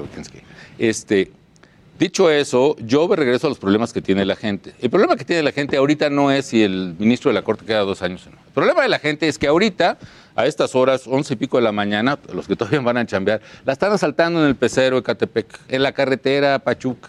El problema de la gente ahorita es que allá en Aguililla y en Tierra Caliente y en Tumbiscatío, etcétera, en, ahorita que están poniéndose a sembrar, les están cayendo los, el crimen organizado para sacarles dinero. El problema de la gente es toda la gente que no encuentra a sus hijas de 14, 15 años porque se las llevaron para trata de personas. El problema de la gente real de que no tiene trabajo ahorita, que está cansados de leer las bolsas de trabajo en el Internet, en el X periódico que es competencia regular de este, en fin para, para ver si hay chamba y no hay chamba. Ese es el problema de la gente. El problema de la gente es que el gas valía 342 pesos, el, el tanque del gas, etcétera, etcétera, hace un año. Y ahorita vale casi 600 pesos. Y la señora tiene con qué dar, aunque sí le dan su apoyo. El problema es que esa señora no le alcanza al diario. Ese es el problema de la gente. Eso es lo que deberían estar tratando los partidos. Y eso es lo que hay que enfocar. Y yo le digo a la gente que sí hay solución, que sí se puede generar un millón de empleos al año, que sí se puede verdaderamente generar ingreso para las familias, que sí se le puede dar tratamiento, medicinas de hospital a los niños con cáncer, porque nosotros se los dimos. Nosotros les dimos tratamiento a los niños con cáncer. Antes de que yo tomara la medida y que pagara el Seguro Popular, siete de cada diez niños con leucemia se morían. Y un año después, siete de cada diez sobrevivían. Esos sí son hechos. Eso sí son cosas que hicimos los gobiernos democráticos, que impulsamos políticas de mercado con equidad social, con políticas que igualaban oportunidades. Y eso es lo que yo quisiera debatir. Sí es posible proteger el medio ambiente. Yo hice con mucha resistencia el primer parque eólico en México. Y hoy México es una de las potencias más grandes para generar electricidad con sol y con viento. Pero es que solo pasa cuando hay sol y solo pasa cuando hay es, una- es un truco de Barte que es muy mañoso, él es mi dinosaurio no favorito. manches. Pero ignora deliberadamente una cosa: todos los sistemas renovables, todos los sistemas en general, tienen problemas de falla. Por eso los apagones, que ya lleva tres, mi vino favorito, en México cuatro apagones, cuando en 30 años nunca nos pasó ninguno. Los sistemas renovables tienen intermitencia que se puede suplir, Adela.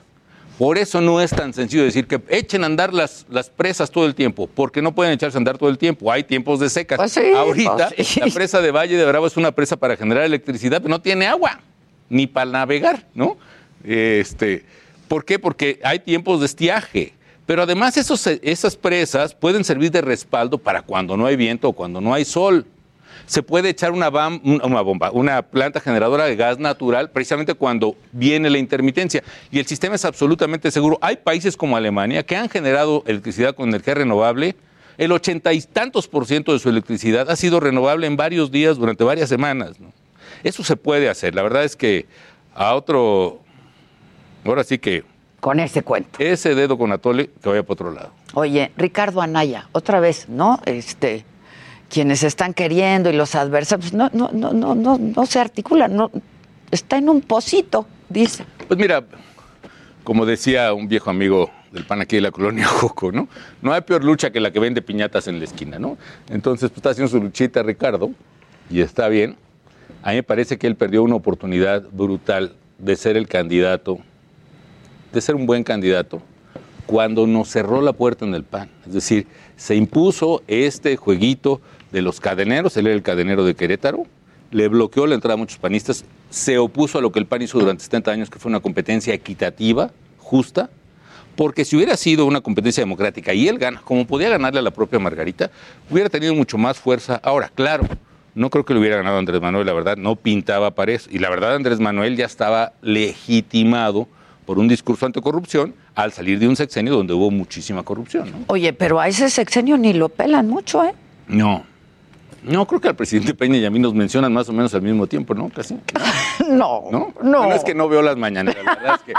por- Déjame, salud es Luis Estrada el ¿eh? que lleva el conteo. Es- Es, Luis Estrada. Si quieres le pregunto, pero no, no, no, no, nada Pregúntale, que ¿no? ver. No. Yo pensaba que sí. A ver, escríbanle a Luis Estrada. Sí. No, Bueno. no. Este, pero es eh, al, al sexenio pasado no mucho lo pelan, ¿eh? No mucho lo pelan, pero sí entiendo el discurso de anticorrupción con un, una El ambiente estaba dado, ¿no? Era una- aparte de mucha corrupción, había mucha ineficiencia, ¿no?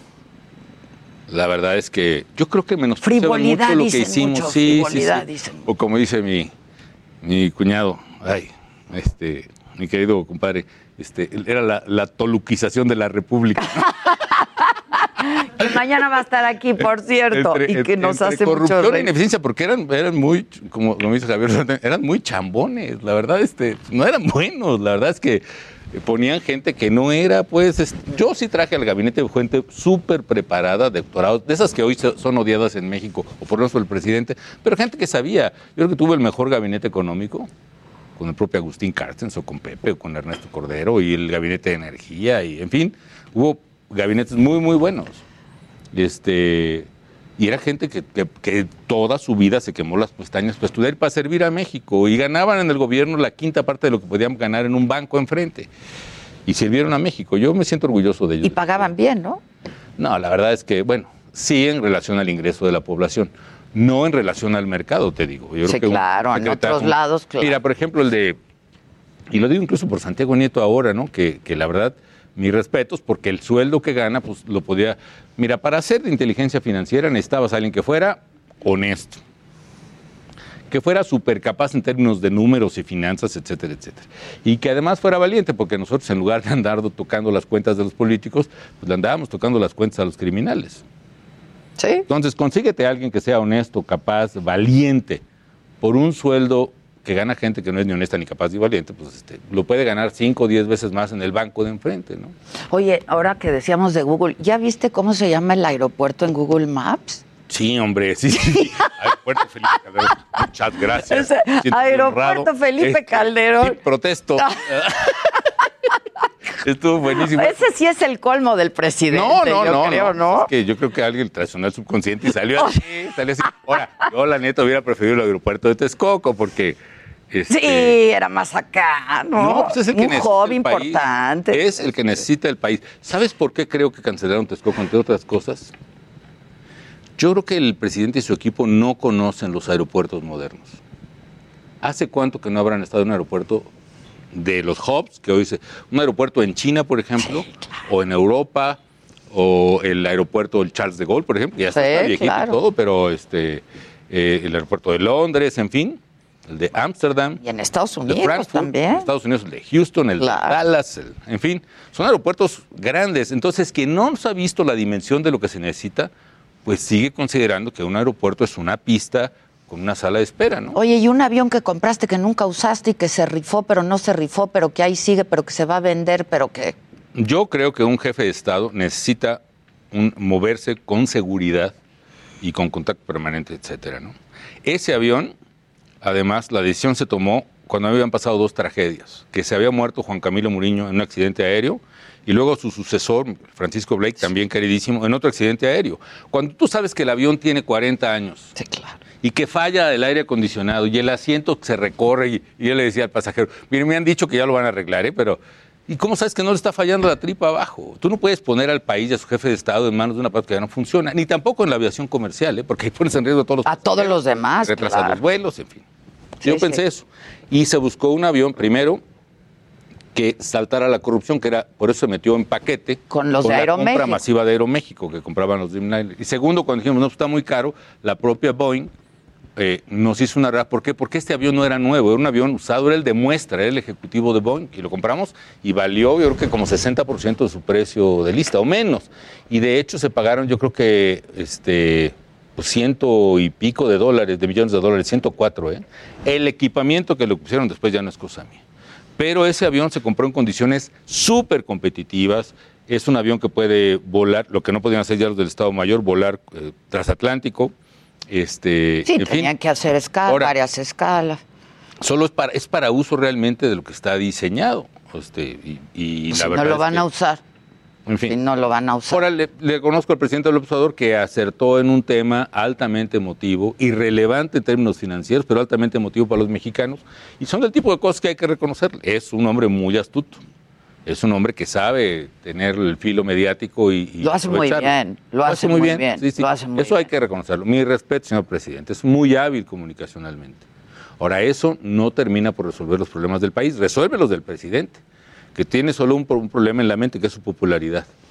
No resuelve los problemas de salud, no resuelve la relación de México, por ejemplo, con el mundo, el liderazgo que México había tomado, entre otros, en temas de cambio climático y medio ambiente, entre otros en tema internacional. Nosotros organizamos no solo la COP16, que fue la que le dio la vuelta a las convenciones sobre cambio climático en el mundo y las puso en la ruta de éxito que llegó hasta París 2015, sino hicimos la, eh, el, el G20 en México por primera y única vez, el primero para un país eh, Que fue en- desarrollado en, en Los Cabos. En Los Cabos yo fui. Y que fue, pues ahora sí que como chiste, ¿no? Estar una vez estaba el presidente de México, el presidente de Estados Unidos, Sí, el presidente sí, de Rusia, el presidente de. China. Estaban todos ahí, la verdad, súper padre. Hoy, ¿tus hijos cómo están? Bien. Ah, son unos chavos extraordinarios. ¿Qué edad ¿no? tiene tu hijo ahora? María, la mayor, tiene 22, 23. Ok. Este, está estudiando, bueno, terminó de estudiar en Dallas, en la SMU, Southern Methodist. Es una, estudió disciplinas asociadas al teatro, organización tra- teatral, etcétera, y está trabajando allá con el- la compañía de teatro de Dallas, en- con una ONG que acerca a las comunidades marginadas de Dallas a las actividades artísticas. Mm. Y ella es así como, Está padre. como manager y les asesora en eso y trabaja. Está, es una niña divina, María. Luis Felipe es el único abogado, está estudiando en la Panamericana, ya casi va a acabar. Trabaja en un despachito aquí en Que no es tumbaburros. Le paga, no, que no, es tumbaburros. No es Le pagan tumbaburros. muy poco a Luis Felipe, pero yo estoy muy orgulloso que trabaje y que, tra- que aprenda, que eso es lo importante. Juan Pablo está por terminar este viernes, ah, estos, este- estos meses prepa, de la Asunción. Este, va a ser músico. Ah, mira. Así que tengo un artista, un músico y un abogado en la casa. Fíjate, oye, a ver, ya me habló Luis Estrada. 414 veces ha mencionado a Calderón en 589 conferencias. A Peña solo 236. O sea, me ha dejado de mencionar en 100 conferencias de 600 que ha dicho. La verdad es que me siento mal. ¿No? Me siento mal, así es que gacho. ¿Qué pasó? Oye, ¿Qué no sea pasó? malo, no sea malo. ¿Cuántas veces? 400 Voy, veces. ahí voy, ahí voy. 414 Oye, veces. Oye, eso, eso la verdad, Adela, no está bien. ¿Estás de acuerdo? 539. ¿Estás de acuerdo? Oye. Oye, como dice el puerquito de, de, de, de- de, eh, ¿cómo se llama la película? De, de, de, de, de To- de Buzz Lightyear. De- no, Ah, este, de, la- de Eh, Toy Story. de Toy Story, sí, sí. Este, Algo anda mal.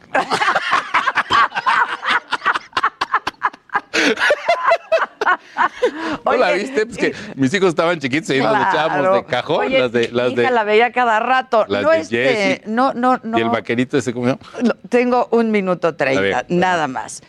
¿Vas a terapia o no vas a terapia? ¿Vas a dejar de hablar de política? Me acuerdo cuando una vez le dije, te dije, eres vigoréxico. Y me dijiste, chinga, ¿qué es eso? Ay, sí, sí, ¿Qué sí, es eso? ¿No? Oye, sí estás como, como un cura que lo corrieron del pueblo porque practicaba el celibato.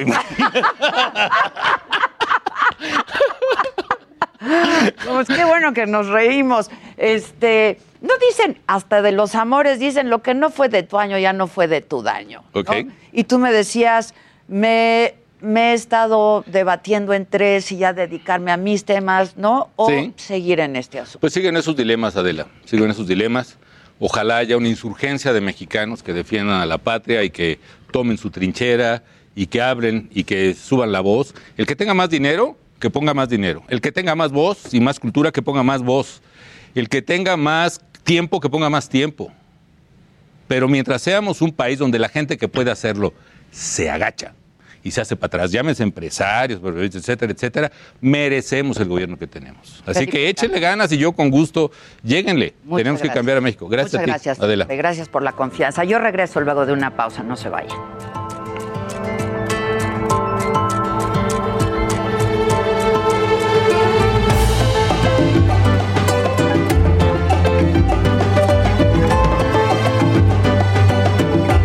Escuchando Me lo dijo Adela con Adela Micha. Regresamos después de un corte. Heraldo Radio. Heraldo Radio. La HCL se comparte, se ve y ahora también se escucha.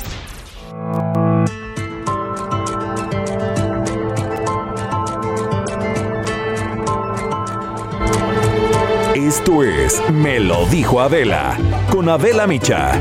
Ya estamos de regreso.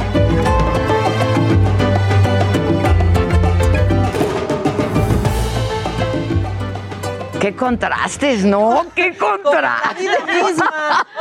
Un poquito de. Porque mamaquita. Qué bonito es lo bonito.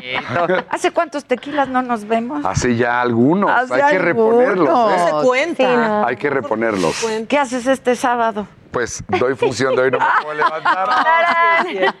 Pero de ahí me puedo ir. Exacto. ¿A qué hora El acaban? domingo, El chavo, domi- el para que, domingo mejor. para que estemos muy bien ahí. Sí, O también, también, O, también. o la seguimos al domingo. Exactamente. Se van a incorporar. Se van, sí. Exacto. La conectamos, dicen, ¿no? La conectamos. Vivo. Oye, tu madre es lo máximo. Hablamos con ella, ¿qué día? Hablamos la semana pasada. El Un lunes sábado, volvimos a hablar con ella. Sí. Es lo máximo. Ya se vacunó. Ya, ya le Qué tocó la primera y me tocó verla después de un año. O sea, un año sin verla en persona. ¿Nada? Porque la iba a ver en el concierto, Ajá. pero yo tuve trabajo y entonces no pude verla. Y entonces, Híjoles. pues sí, pero bueno, gracias a Dios ya la vi. Y Ya el bien, primer ¿no? shot, qué bueno, ¿no? Sí, ya. ¿Y que estás enfermadita? Pues ando un poquito resentidilla. Tuve una reacción alérgica a... Tú también Mira, Vas a escupir, mira, todo el mundo está escupiendo. Todo el mundo está escupiendo. Todo bien, todo bien. Todo bien. O sea, me estoy cuidando para estar al mil por ciento este viernes, que tenemos función de no puedo levantar, sábado dos y domingo otra, entonces todo bien. Y lunes la de prensa. O sea, Y este lunes fin- la de prensa. este fin de Ah, semana va a estar. Exactamente, Uy, está no, sí bueno. va a estar complicado que vayan a nuestra reunión, Adela. Sí, está Pero el ¿Vamos a lunes, reunión? pero el lunes podemos jugar a que es viernes. El lunes jugamos a Ah, cuestiones ok, ok. Pero es aquí que lloramos nosotros sí toda la tenemos- semana, nosotras. Sí. Sí, de verdad, yo normalmente llego aquí con mi guitarra, entonces todo el mundo, ¿y tu guitarra? Pues Yo chavo, dije, no van a cantar, no, van a traer guitarrita, ¿qué, qué? La- Dame alegría. Te la pasamos a deber, te la pasamos a deber, pero sí. Dame un poco sí de alegría. La pasamos La próxima vez venimos con guitarra y mezcal. Sí. Eso, Aunque sea aunque la- sea la mañana. Si quieres el pole dance, pues, si tú quieres, Aquí está lo bien. ponemos. Oye, yo, estás muy cañona con ese asunto. A ver, ¿te puedes poner de pie nada más para ver tu cuerpo? Ay, Está muy cañona. Mira, te voy a decir una cosa, Adela. Además de que Ve nomás. María es espectacularmente bella por fuera, es el triple de bella por dentro y Ah. verla en Hoy No Me Puedo Levantar, la María que está haciendo es brutal. O sea, cuando pasa el, el número del día, la gente así se le cae la quijada en el teatro. Yo me asomo por piernas es que no, No por saben. las mías, por las del teatro, no ¿eh? Qué- Sí. no vayan a Me pensar. asomo por Sabemos, piernas- sabemos. Me asomo por las piernas del teatro. Exacto. Este, Entre piernas. Entre Así se llama piernas. la sección de espectáculos de este programa. Entre piernas. Entre piernas me asomo. Porque todo pasa entre Y es, piernas. es brutal lo que está haciendo. Es una artista tremendamente completa y pues, yo estoy yo estoy gozando ahí. Nada más Y del tú viéndolo a él alrededor. No, te voy a decir una cosa. Es el mejor Venancio que ha existido desde que empezó y no me puedo levantar. En la historia de no me puedo levantar. No solamente porque es un ser generoso, sino porque aparte trae de- la esencia de los ochentas, Están el hablando amor, por la teléfono. nostalgia. Déjenme decirles, es que estoy al aire. Podemos hablar en un ratito. Ponle al canal 10 de tu televisión abierta. Dile que si es Total Play 10, este. Easy 10. Perdón, perdón. Pero de verdad. El Venant. No, es una cosa Tú increíble. nos decías, es muy yo, soy muy él, ¿no? Es que hay muchas cosas de Venancio que las conozco, pues porque si tú ves la historia de Venancio y no me puedo levantar, es alguien que tuvo una banda que no funcionó, después se convierte en un manager, es dueño de un bar y luego termina en una banda exitosa que es Rulé. O sea, entonces... Eres tú, ¿verdad? Exacto. sea, ¡Ah, caray, soy yo! ¡Ah, caray, soy yo! Hasta la ropa de Venancio podría estar en tu closet, por ejemplo. exacto. El otro día estaba enseñando el vestuario de Venancio y yo, pues, pues es su ropa. La trajo de su casa. La verdad es que estoy muy contento. Lo quería hacer desde hace mucho tiempo, Sí. pero no se podía por Matute, pues a, prepandemia. Pues es que a qué hora, Matute ¿no? Trabajaba pues muchísimo, gracias a Dios. Y las oportunidades hay que buscarlas. Yo siempre he creído que hay que tocar la puerta, no, las oportunidades no llegan a tu puerta, tienes que buscarlas. Y cuando supe que le iban a remontar y yo sé, yo sabía que Matute no reinicia gira hasta agosto en Estados Unidos, yo dije, este es el momento.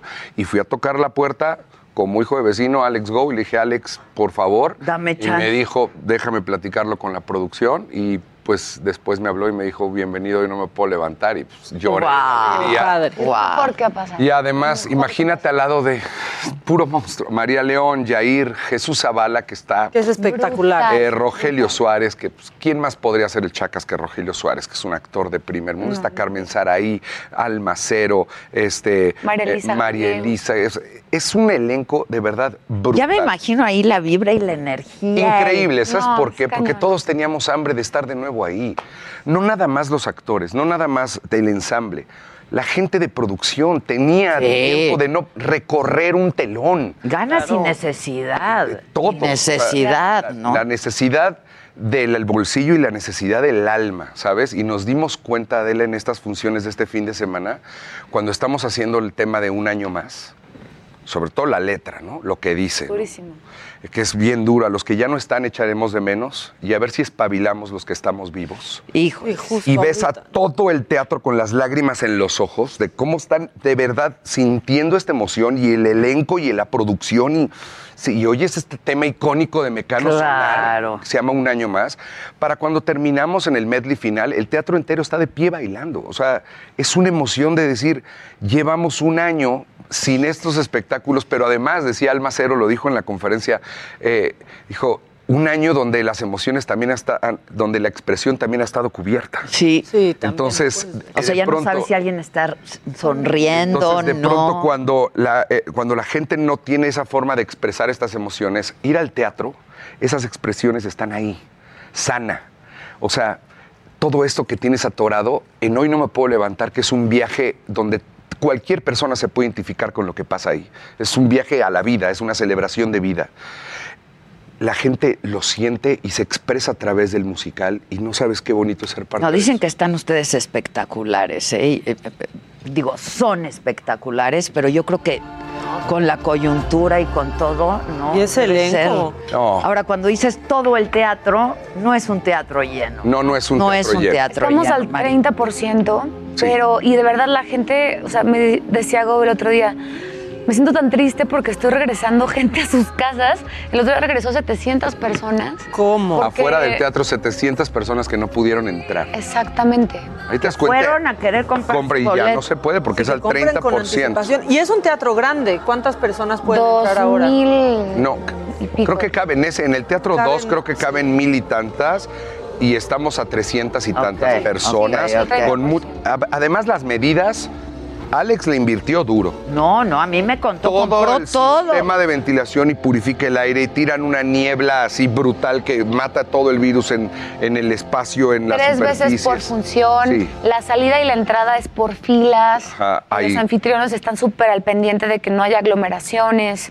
eh, todas las eh, temperatura, en todos lados hay sanitización. Nosotros como artistas no nos subimos al escenario Si no estamos si negativos. no estamos negativos con una prueba. Rápida, se las hacen. ¿qué? Todo, llegamos el, nos guiamos el viernes y ese viernes a todos nos hacen pruebas y no te puedes subir al escenario a dar función si alguien... Y no ¿Les sale- ha pasado? No, No. gracias Nada. a Dios. ¿Sabes qué? Es mal. que ¿sabes cómo lo estamos cuidando? O sea, cuidamos nuestra burbuja así. Es que es lo que siempre hemos dicho, es la misma burbuja. Y, y entre nosotros, entre toda la compañía, dijimos, esto es algo que anhelábamos, no, no, no la vayamos a regar con una fiestita y, y- y me voy a, a- a un bar y entonces puedo arruinar una temporada, sobre todo con lo delicado que es ahorita y lo que ha costado traer el teatro de regreso. Claro. Créeme que todos estamos con así de...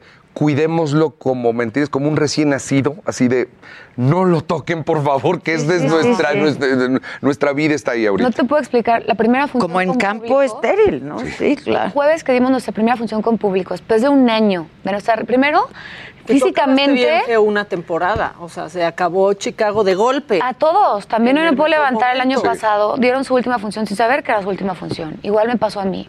Entonces, después de un año, primero lo que sientes en el cuerpo, no lo has sentido en un año. Sí. Yo pensé que La tenía ataque de pánico, ansiedad. No sabía qué me también, estaba ¿eh? pasando. Era muy raro. ¿Qué me está pasando? Me está- algo, o sea, Me voy a ¿qué- morir. Ata- como ataque algo, de pánico. algo. Sí. Después nos paramos frente al público a agradecer la primera función, que toda estuvo llena de, de emociones y de un poco entender otra vez arriba del escenario. Y la gente estaba parada, aplaudía y lloraba, y nosotros aplaudíamos y llorábamos. Y el cruz estaba como plasmado porque nadie cerraba el telón. Estuvimos cuatro minutos así. Wow. Así, Era cuatro cosa- minutos parados, nosotros aplaudiéndole a la gente y la gente aplaudiendo. Y llorando, así llorando todos. Ellos y nosotros. Ay, nos no. veíamos a los ojos. Qué Era- emocionante. Es muy emocionante. ¿Qué hicieron después de ahí?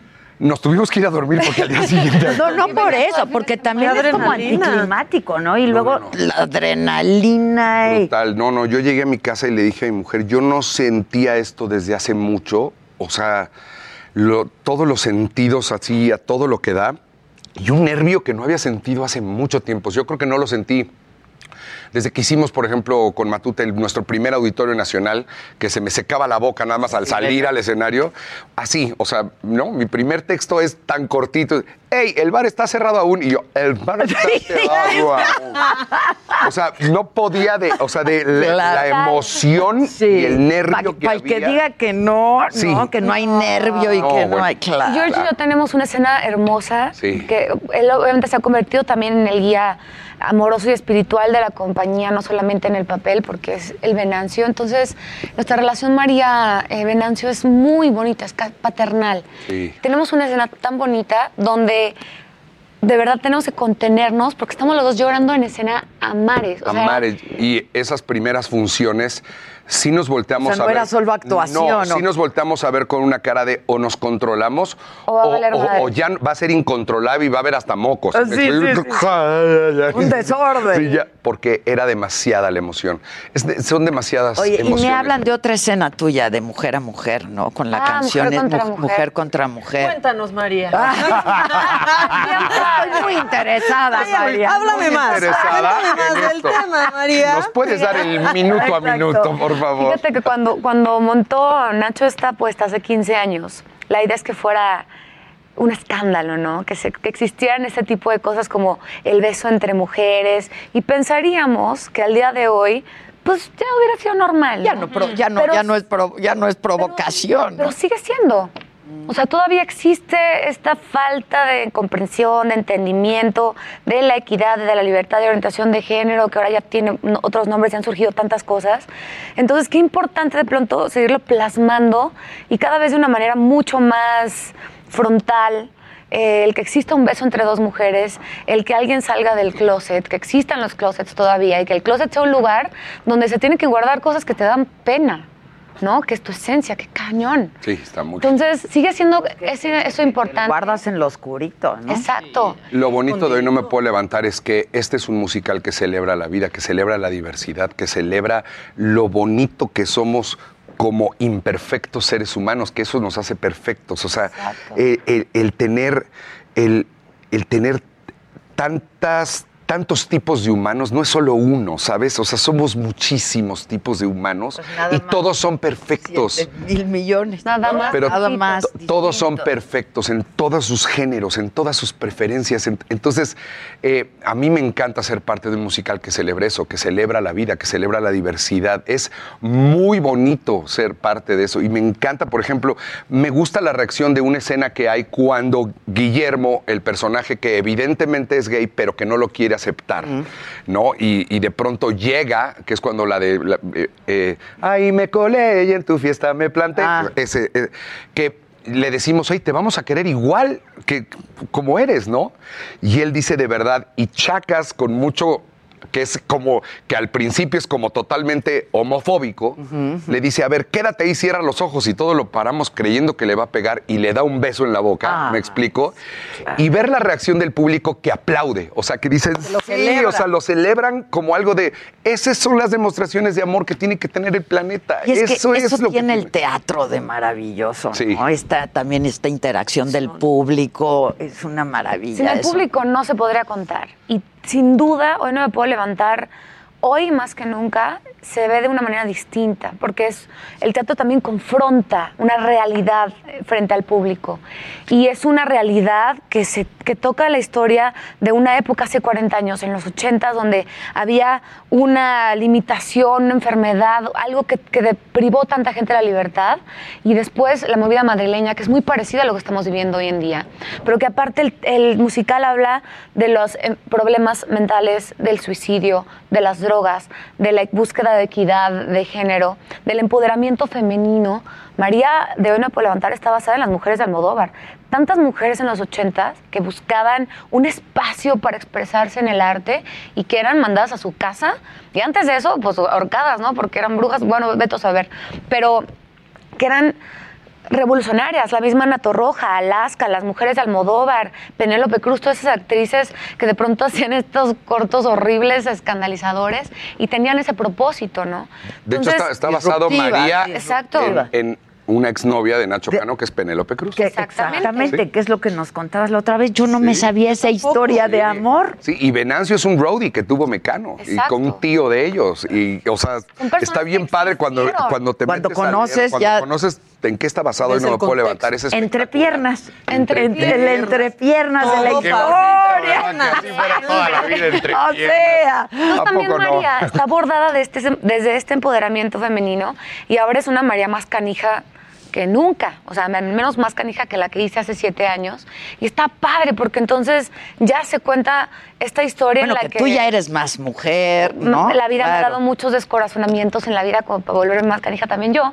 Pero, pero no, y herramientas que, que le prestas al personaje y que le robas para tu coexistencia en, en el nuevo estar en el mundo, ¿no? Pero además tú como mujer, pues más empoderada, ¿no? Más Claro. mujer, más madura. Con una responsabilidad mediática que, abordas de, de- de hablar desde el punto de vista femenino de las cosas. Y sugirió cosas, María, muy interesantes con el director, que no son, que, que, que luego de pronto esta justicia social que, que, se, que es como forzada, a veces que, que- que la quieren meter en todos lados, no cabe a veces en... Ajá, pues porque sí, vas a ver un musical que tiene una historia.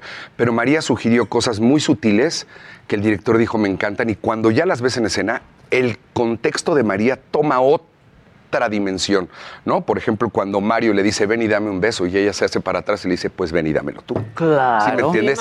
Eso es... ¿Sabes qué? Quiero dormir contigo. Y le dice ella, pero ahora yo voy a decidir que no más una noche. Son cosas, son detalles Son chiquitos. detallitos que hablan de ese empoderamiento de las decisiones, eh, la misma decisión que toma un hombre la toma una mujer, que tienen le- la misma, el mismo peso, En el cosas que parecen empoderamiento tan de las mujeres cotidianas, hoy en pero que de pronto ya no lo son. y sin, y sin exagerarlo, ¿me entiendes? Sin llevarlo a, a este, a un movimiento eh, eh, feminista Radical. radical, sino sutilmente lo hizo muy bien María, yo se lo aplaudo Donald. muchísimo porque a- además Donald, el director, le dijo, qué bien, porque sí, sí, le- es- es- esa es la María.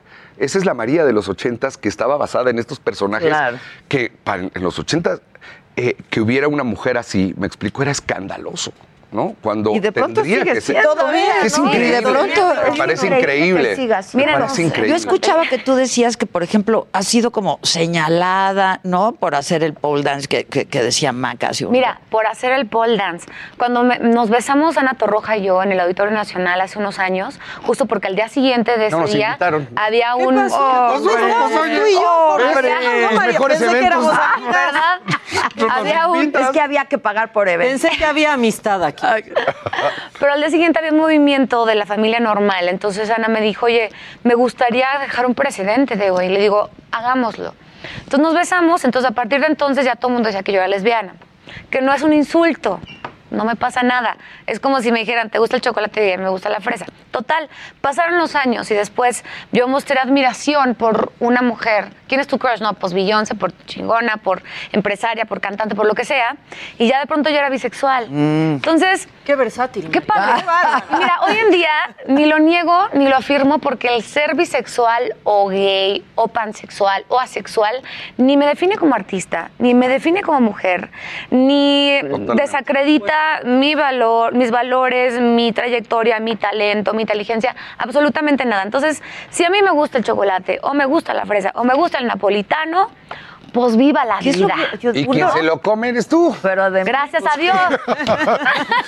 y quien lo disfruta. También. claro. No, no, pero uno no va por la vida diciendo, hola, ¿cómo estás? Soy María, soy heterosexual, soy homosexual o soy bisexual. No, pues, no. o sea, Entonces esos Ya no debería de ser algo señalamientos, cuestionado. pero de pronto esos nadie. señalamientos, George, empiezan a desmotivar a otras mujeres a generar esta cadena y generar esta cadena de apoyo entre mujeres.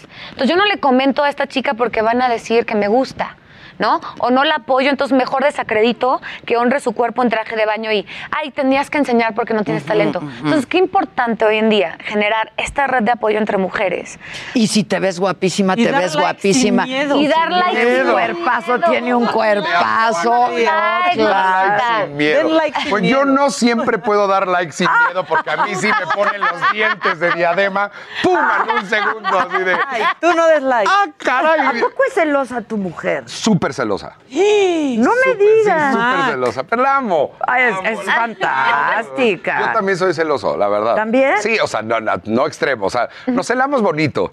Pero, por ejemplo, si de la nada una foto de alguien que no sigo. ¿Le das Ay, like? sí está muy sospechoso un like de alguien que no sigues. Exacto. Bueno, nada más te gustó. Sí, por eso, pero. ¿Qué te gustó de aquí, Dice, Jorge? pero, ¿Cómo pero, qué pero admiraste? así de. ¿Cómo te metiste? A ver, no, la pregunta es: ¿cómo te metiste a buscar esta foto? Exacto, ¿Cómo ¿por qué te salió? Pues Claro. son destacados. Me han dado el ¿Qué tip. te- ¿Por qué te salió salió? Te salió un Pero el- destacado. el- es el, algoritmo. algoritmo. ¿qué? Claro, He claro. aplicado la del algoritmo y, y no. Y no funciona. No, no pasa. Maca no es celosa ni del pasado. Que cállate, no, no vamos a tocar ese. Aquí te- en esta mesa se tiene un problema. Se tiene De un celos. problema de ¿Qué pasa? celos Que del no pa- entendemos. A ver, o sea, ¿por qué alguien pudo querer a- otro alguien antes, Antes de, de ti? No, no lo superamos. Porque no te, ¿Por? ¿Verdad que sí? porque no te conocía. Entonces, Exacto. Gracias, María. Exacto, María. eso. Pero una vez que te cono no hay amor como el que te pueden profesar. ¿estás de Cuando se acaba, Claro. ya no te merece. Exacto. Porque si ya escupiste en el platillo, ya no te lo vuelves a comer. Sí, ¿Ves? Sí, sí. y es- Entonces estamos bien. Repetida, no, llena álbum. Estamos bien. ¿Tú eres celosa? Fíjate que, mm, mm, híjole, me gustaría ser más celosa. Ay. Ah, mira. Me gustaría ser más celosa. ¿Por qué te ríes? ¿Algo le sabes? No, no, no, no, no es el. no, ser más le, celosa, pero le gusta, sí me ha platicado que le gustaría ser más celosa, pero no, no sé. O sea, ¿te vale? No es que me valga, pero yo soy tan, tan guarra y tan alburera que de pronto Sí no puedo es. exigir que no exista esa coquetería con la persona con la que estoy, si es cuando esté, con otra gente. Porque sí, o sea, yo me, al- me autoalbureo cuando estoy hasta con amigos, porque el albur para mí es algo muy femenino. Y luego digo, ay, jole, no sé si, a la si yo estuviera con alguien le gustaría que yo hiciera esto. Dame un ejemplo. Por ejemplo, este, vamos a aventarnos la corrida. Y le digo, sí, y no como me gustaría. la corrida de la eso- Y de esos, un chorro de cosas, ¿no? Ok, y ahí, ok. parecía, los ahorita me estoy portando decente porque son casi las 12 de la mañana. Lo de la corrida estuvo bien decente ahorita. Bien Ah, decente. No, es que... Pero es que te voy a El que decir que, entendió, María. entendió y el que no entendió, no te, entendió. te voy a decir que María es como one of the guys, ¿sí me entiendes? Claro, O sea, es un De pronto estamos en el, el- lo- los camerinos estamos María, Yair, está el mío en medio, Jesús Zavala y Rogelio Suárez. Entonces de pronto en un intermedio nos salimos y ahí estamos viéndonos y hay y es one of the guys, ¿sí me explico? O Los sonroja a nos, ustedes. Nos sonroja a los Sí. cuatro. o ¿Cómo sea, debe ser? a los cuatro, claro. es brutalmente divertida y la amo por eso, porque de verdad es one of the guys y por eso la amamos todavía más. Porque aparte, cuando viene de una mujer así espectacularmente bella y talentosa, que Ay. te voltea a ver y te avienta un albur de esos de a de veras, dices, Claro, no. "Ay, no sabes ni qué As- contestar. Así, yo siendo tan guarro me apeno. Ay, me sonrojo. Oigan, rápido, ¿cómo está el niño Diego? Muy bien, está increíble. Felicidades a Tanita. Felicidades de a Tana. Que hermoso. parió 36 horas después de que hicimos el concierto de Matute, que eso es Fíjate. buen timing. Qué buen timing. Gracias a Dios lo hicimos antes porque si no, no iba a llegar a la celebración. Está hermoso, Diego. Hermoso, hermoso. Qué Sí. bueno, no, pues ha de ser la mascotita. ya parece que no. ¿Que no pasó nada? O sea, está. Muy bien. ¿Fue parto natural? No, fue Ah, fue cesárea. Pero, o sea, parece que no tuvo bebé. Salúdala. O sea, el primero de mayo hacemos ya un concierto privado y ya va. Ah, ya va a ir. Wow. Eh, esas son Impresionante. mujeres. Sí, Pues sí. sí. pues sí. No, es que dicen que pues da- no puedes estar más sana que cuando estás embarazada y que cuando das a luz. Entonces, pues bien, ¿no? Ya nos vamos, así es que hagan la invitación. Sí, ya. Tú, María. No falten, por favor. Hoy no me puedo levantar. De verdad, eh, mejor que nunca en todos los aspectos. Gran elenco. Viernes 8 de la noche, sábado 5 y 8 y media, domingo 5 de la tarde. Se la van a pasar increíble. Compren sus boletos porque se están agotando. Ahora sí que au- agotando, como dicen. Agotando. Eh, y por favor, no se la pierdan. Vale Además, la pena. teatro seguro. Total, no es nada más para que se sientan seguros. Es un teatro seguro. O sea, Ya todas las medidas. Yo voy a ir. vayan. ¿Cuándo vamos a ir? Vamos. Cuando quieran. Y a ustedes los esperamos mañana, 9 de la mañana, en el Heraldo Televisión. ¿Viste qué bonito? Qué bonito Muchas gracias. Bravo, bravo. El encaso. Esto fue Me lo dijo Adela con Adela Micha. Radio. Hey, it's Danny Pellegrino from Everything Iconic. Ready to upgrade your style game without blowing your budget? Check out Quince. They've got all the good stuff shirts and polos, activewear, and fine leather goods, all at 50 to 80% less than other high end brands. And the best part?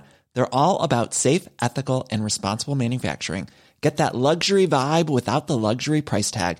Hit up quince.com slash upgrade for free shipping and 365 day returns on your next order. That's quince.com slash upgrade.